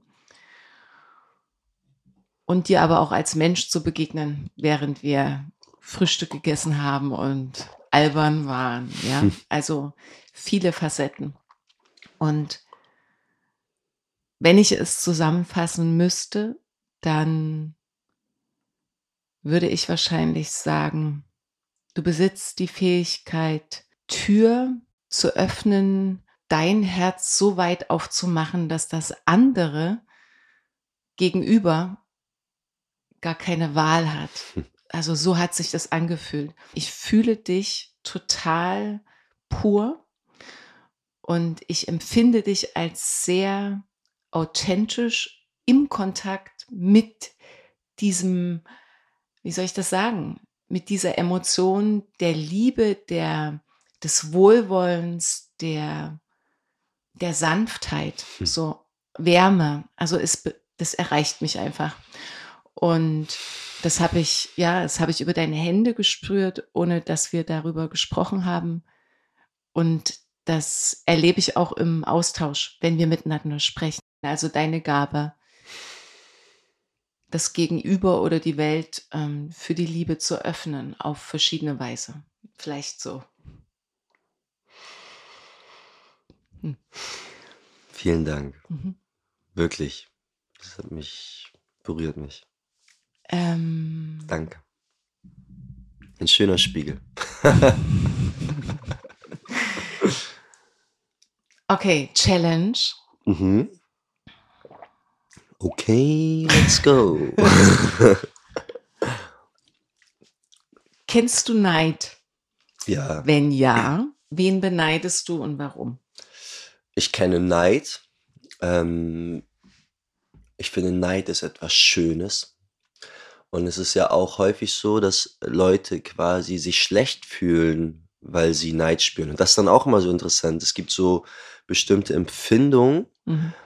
die dann auf einen Widerstand treffen. Und dieser Widerstand selbst ist dann auch wieder eine Empfindung und kapselt das Ganze ein. Und so kann man ganz, ganz viele Schichten von Erfahrungen in sich tragen, die irgendwie in Konflikt miteinander stehen. Mhm. Und ähm, ich kenne Neid.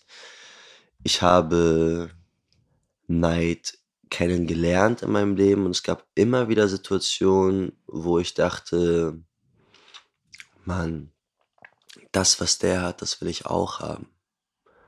Und ich war auch ganz, ganz häufig in der Situation, dass ich beneidet wurde. Und für mich ist dann immer die Frage, es ist ja erstmal das, was es ist. Was mache ich daraus? Mhm. Und die Kunst bei Neid ist, glaube ich, nicht in den Mangel zu gehen. Also zu denken, wow, die Person hat das und ich habe das nicht und dadurch quasi seinen eigenen Selbstwert hinabzusetzen. Mhm. Und vielleicht auch sogar ein Stück weit, weil wir merken, wir setzen unseren eigenen Selbstwert hinab, mhm.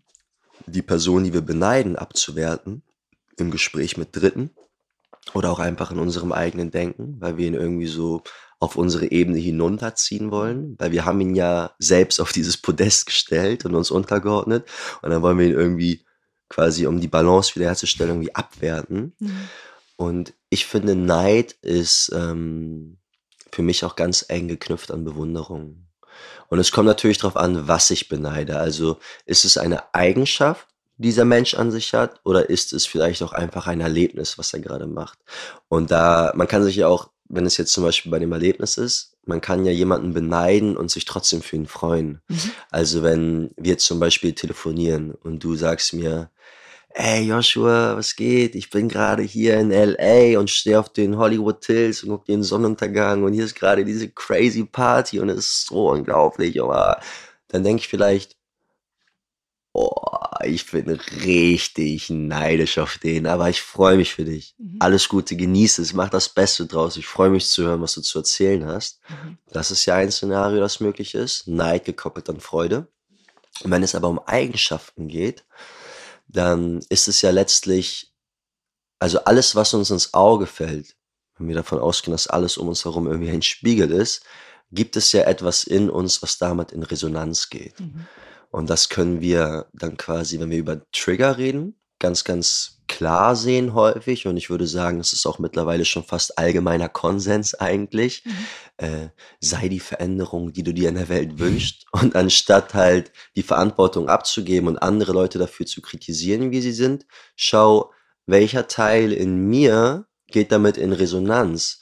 Und in dem Moment, wo ich mit diesem Teil arbeite und den transformiere und integriere, dann wird mich höchstwahrscheinlich diese Person nicht mehr triggern mit dem, was sie macht, weil ich sie dann, und das ist dann wieder die Liebe, so annehmen kann, wie sie ist, aber vielleicht einfach für mich akzeptiere, ich habe meine Lektion gelernt, bisschen weiter weg, however, aber ich habe keine Angst mehr, diesem Anteil in mir zu begegnen mhm. und muss auch diese Person dadurch nicht meiden oder so. Ja. Und das jetzt umgedreht mhm. quasi, glaube ich, dass wenn wir jetzt jemanden beneiden aufgrund von Eigenschaften, die er in sich hat, zum Beispiel Kompetenz. Mhm. Ich habe es zum Beispiel bei mittlerweile einem meiner sehr, sehr lieben und engen Freunde, äh, mit dem ich sehr viel Zeit verbringe, damals gehabt, weil ich ihn kennengelernt habe als Dozent im Laufe meines Studiums. Und da habe ich auch gedacht, so, okay, also er ist zehn Jahre älter als ich. Und dann dachte ich so, wow, also wie du das machst und du weißt so viel und du bist so kompetent, aber du hast so eine authentische Art und bist so locker dabei. Und wenn du redest, dann hängen alle an deinen Lippen und alle Ladies kichern, wenn du irgendwie einen Witz machst und so. Also ganz viele Sachen, wo ich einfach so dachte, oh, das finde ich richtig geil. ähm, da war ich in dem Moment neidisch, mhm. aber habe dann gemerkt, eigentlich ist es geknüpft an Bewunderung, weil ich einfach in ihm Genauso wie ich in anderen Menschen Dinge sehe, die ich in mir nicht haben möchte, habe ich in ihm Dinge gesehen, die ich vielleicht auch schon vom Potenzial und von dem Samen her in mir trage, die aber noch nicht verwirklicht sind und nicht zum Tragen kommen. Das sind die Erinnerer deiner die, die Erinnerer. Hm? Quasi, hm. genau. Hm. Und ähm, für mich war dann halt der Umgang, den ich damit gefunden habe, weil ich auch bei mir dann so ein bisschen gemerkt habe, so, ja, er ist so unnahbar und, äh, und irgendwie so gemerkt habe, wie ich so angefangen habe, so negative Filme in meinem Kopf zu spinnen, hm. die aber auch, und das ist ja, wir, ich, ich, ich möchte diese Negativität nicht in mir fühlen. So, also habe ich gemerkt, ich muss irgendwas verändern. Und für mich war es dann halt einfach anzuerkennen, ey, ich bewundere das einfach. Und ich bin zu ihm hingegangen und ich habe gesagt, ey, weißt du, ich wollte dir einmal sagen, das und das und das und das und das finde ich richtig, richtig toll an dir. Ich beneide es, aber ich bewundere es auch und ich wünsche mir so sehr, diese Eigenschaften auch in mir zu verwirklichen. Hm.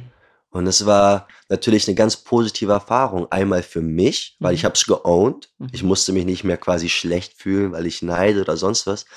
Und auch für ihn waren das wunderbare Worte der Wertschätzung, die er bekommen hat. Und es kam von einem ehrlichen und authentischen Ort. Ja. Und so war es eine Win-Win-Situation. Ja.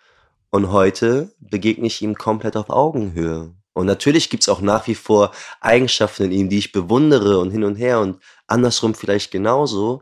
Aber ich meine, das ist ja auch die Schönheit an Verbindung und dem Voneinander lernen und miteinander lernen. Mm, cool, ein richtig schönes Beispiel, wie man mit Neid umgehen kann. Ne? Also mm. für mich auf jeden Fall auch immer eher die Erinnerung an etwas, was ich mir vielleicht noch nicht erlaubt habe oder ähm, was ich mir in der Tiefe wünsche. Also so ein, ein Pfad. okay, wir strecken die Beine. Also wieder komplett taub, komplett eingestellt. Wirklich? Ich spüre gar nichts. Ja. Nein, ich will keine Witze machen, aber ich wollte jetzt gerade sagen, so der schleichende Sterbeprozess, das fängt jetzt von unten oben. Shake it, shake, shake it, baby. Shake it to release. Mm. Ähm, ja, also der Pfad äh, oder die Quelle eigentlich für Sehnsucht auch. So. Ja. Der Neid. Die Quelle für Sehnsucht. Ich finde, Sehnsucht ist ein unglaublich schönes Wort. Würdest du vielleicht kurz elaborieren, was genau du mit Sehnsucht meinst? Mm, genau, also Sehnsucht äh, für mich ist etwas, wonach wir uns sehnen, was uns vielleicht weit weg erscheint was ähm, wir noch nicht erreicht haben oder was wir uns in der Tiefe mehr wünschen, aber noch nicht zu unserem eigen gemacht haben, ja. Hm. Ähm, Sehnsucht ist ein Gefühl, das äh, unglaubliches Potenzial hat, weil es eben Träume aufzeigt, die wir uns vielleicht zum Thema Last Coffee Before Dying auf unserer Bucketlist klar machen können, dass es die gibt und dass mhm. es da lohnt, weiterzugehen, tiefer zu gehen. Gleichzeitig ist aber auch die Sehnsucht, mh, mm, kann auch Gefahr sein, weil in Sehnsucht steckt Sucht oder sucht. Da sucht etwas und wenn ein Teil in uns zu lang sucht und vielleicht sogar süchtig wird nach Suchen oder Träumen oder Sehnen, dann steckt oftmals auch die Gefahr darin, dass wir in diesem State bleiben und es eben nicht in die Welt bringen. Also es mhm. hat zwei Qualitäten für mich, die Sehnsucht. Vielen Dank. Mhm. Schön. Ich mag das Wort. Und nur um zu gucken, ob ich es jetzt richtig verstehe, mhm. Ich finde, das ist wunderschön dargestellt und vor allem auch beide Seiten irgendwie mhm. gewichtet und betrachtet. Das heißt, Sehnsucht ist einerseits Strebsamkeit. Ich möchte mich weiterentwickeln. Ich ja. möchte irgendwo hin. Ich möchte irgendetwas erreichen. Ja. Aber die Gefahr, die du sagst, ist, dass wir nie ankommen. Genau. Und dadurch rastlos werden. Also ein bisschen. Be beziehungsweise ja im State der Sehnsucht verweilen oder mhm. bleiben weil wir uns nicht in den Ownership begeben, weil wir nicht glauben, es könnte unser eigen werden. Mm. Und ich glaube, das kennt jeder. Also ähm, sei es ja eine Sehnsucht nach Partnerschaft, sei es eine Sehnsucht nach körperlicher Nähe, sei es ähm, eine Sehnsucht nach Freundschaft, nach Erfolg, nach finanziellem Erfolg, nach beruflichem Erfolg. Mm also was auch immer wir so an Träumen auf unseren Wegen sammeln. Hm. Das ist so ein bisschen auf dem Weg zu bleiben und in Bewegung zu bleiben, aber auf dem Weg auch die Aussicht zu genießen und nicht nur in Gedanken die ganze Zeit ans Ziel zu sein und alles an uns vorbeirauschen zu lassen. Absolut. Aber auch da kommt so ein bisschen diese, mh, mm, dieser Großmut mit ins Spiel, den ich finde, der ganz wichtig ist, wenn wir so über Wünsche, Träume, Sehnsüchte sprechen. Klar haben wir die Macht und wir haben sie überhaupt gar nicht. Weil wer sind wir, dass wir durchs Leben gehen und ja, uns vielleicht wünschen können, dass gewisse Sachen passieren. Aber ob das einsetzt, da gibt es dann auch noch eine andere Kraft, die mhm. da mitentscheidet. Das ist so meine Perspektive. So, es ist 50-50. Na klar, da gibt es ganz viel Ownership, ganz viel Kontrolle, ganz viel mhm. Macht. Und dann gibt es diese andere Seite der Medaille, die viel damit zu tun hat, wenn wir über Tod sprechen, weil wir wissen nicht, wann das passiert. Das hat mit Kontrollverlust, mit Ohnmacht zu tun und auch mit der Fähigkeit, sich dem Leben hinzugeben und mhm. zu vertrauen, was kommt.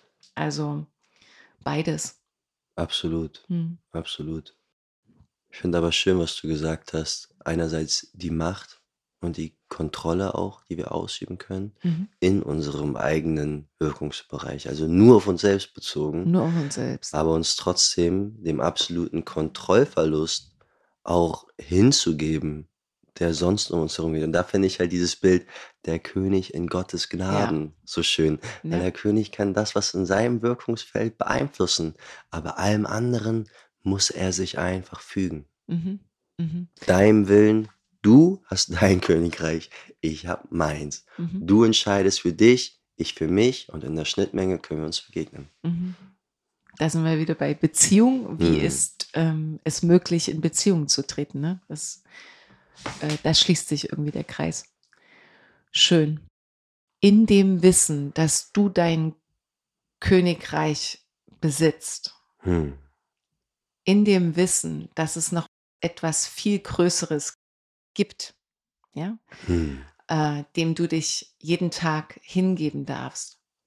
Ja. In dem Wissen, dass jeder Morgen so wertvoll ist, dass es sich lohnt, die Frage zu stellen, wäre dieser Tag ein guter Tag, um heute zu sterben?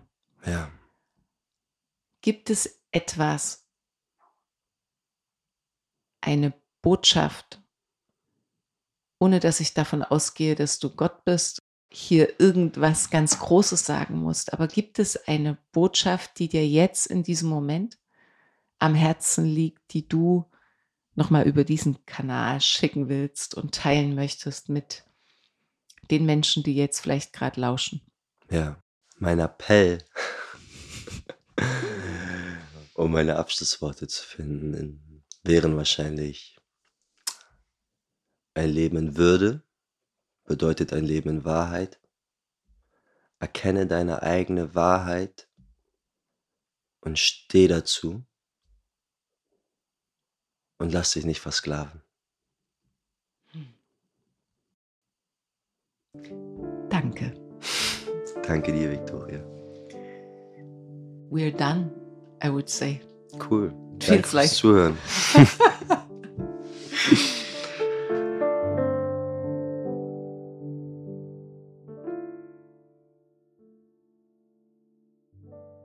Ich hoffe sehr, dass dir dieser Podcast gefallen hat und dass du Inspirationen und Erkenntnisse für dich mitnehmen konntest.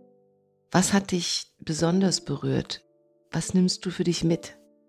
Ich freue mich sehr, wenn du dein Feedback direkt unter dem Beitrag teilst und ihn gern auch an deine Freunde weiterleitest. Wenn du magst, verbinde dich auch auf Instagram oder Facebook mit mir. Alle Informationen dazu findest du in den Show Notes. Außerdem lade ich dich ein, auf meiner Webseite vorbeizuschauen.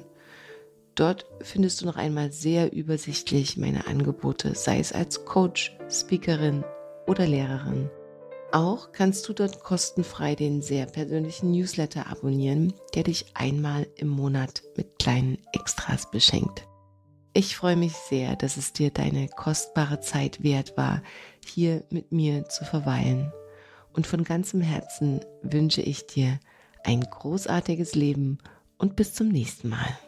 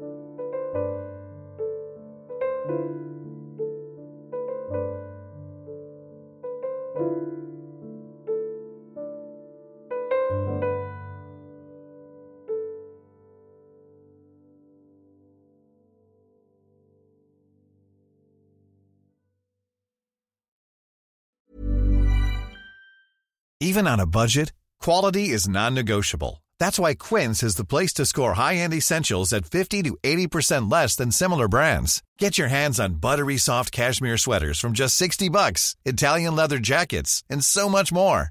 And the best part about Quince, they exclusively partner with factories committed to safe, ethical, and responsible manufacturing. Elevate your style without the elevated price tag with Quince. Go to quince.com/upgrade for free shipping and 365-day returns. Mom deserves the best, and there's no better place to shop for Mother's Day than Whole Foods Market. They're your destination for unbeatable savings, from premium gifts to show-stopping flowers and irresistible desserts. Start by saving 33% with Prime on all body care and candles. Then get a 15-stem bunch of tulips for just $9.99 each with Prime. Round out Mom's menu with festive rosé, irresistible berry chantilly cake, and more special treats. Come celebrate Mother's Day at Whole Foods Market. Planning for your next trip?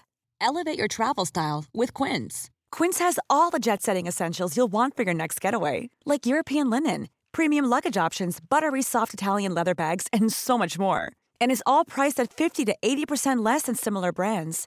Plus, Quince only works with factories that use safe and ethical manufacturing practices. Pack your bags with high-quality essentials you'll be wearing for vacations to come with Quince. Go to quince.com slash pack for free shipping and 365-day returns.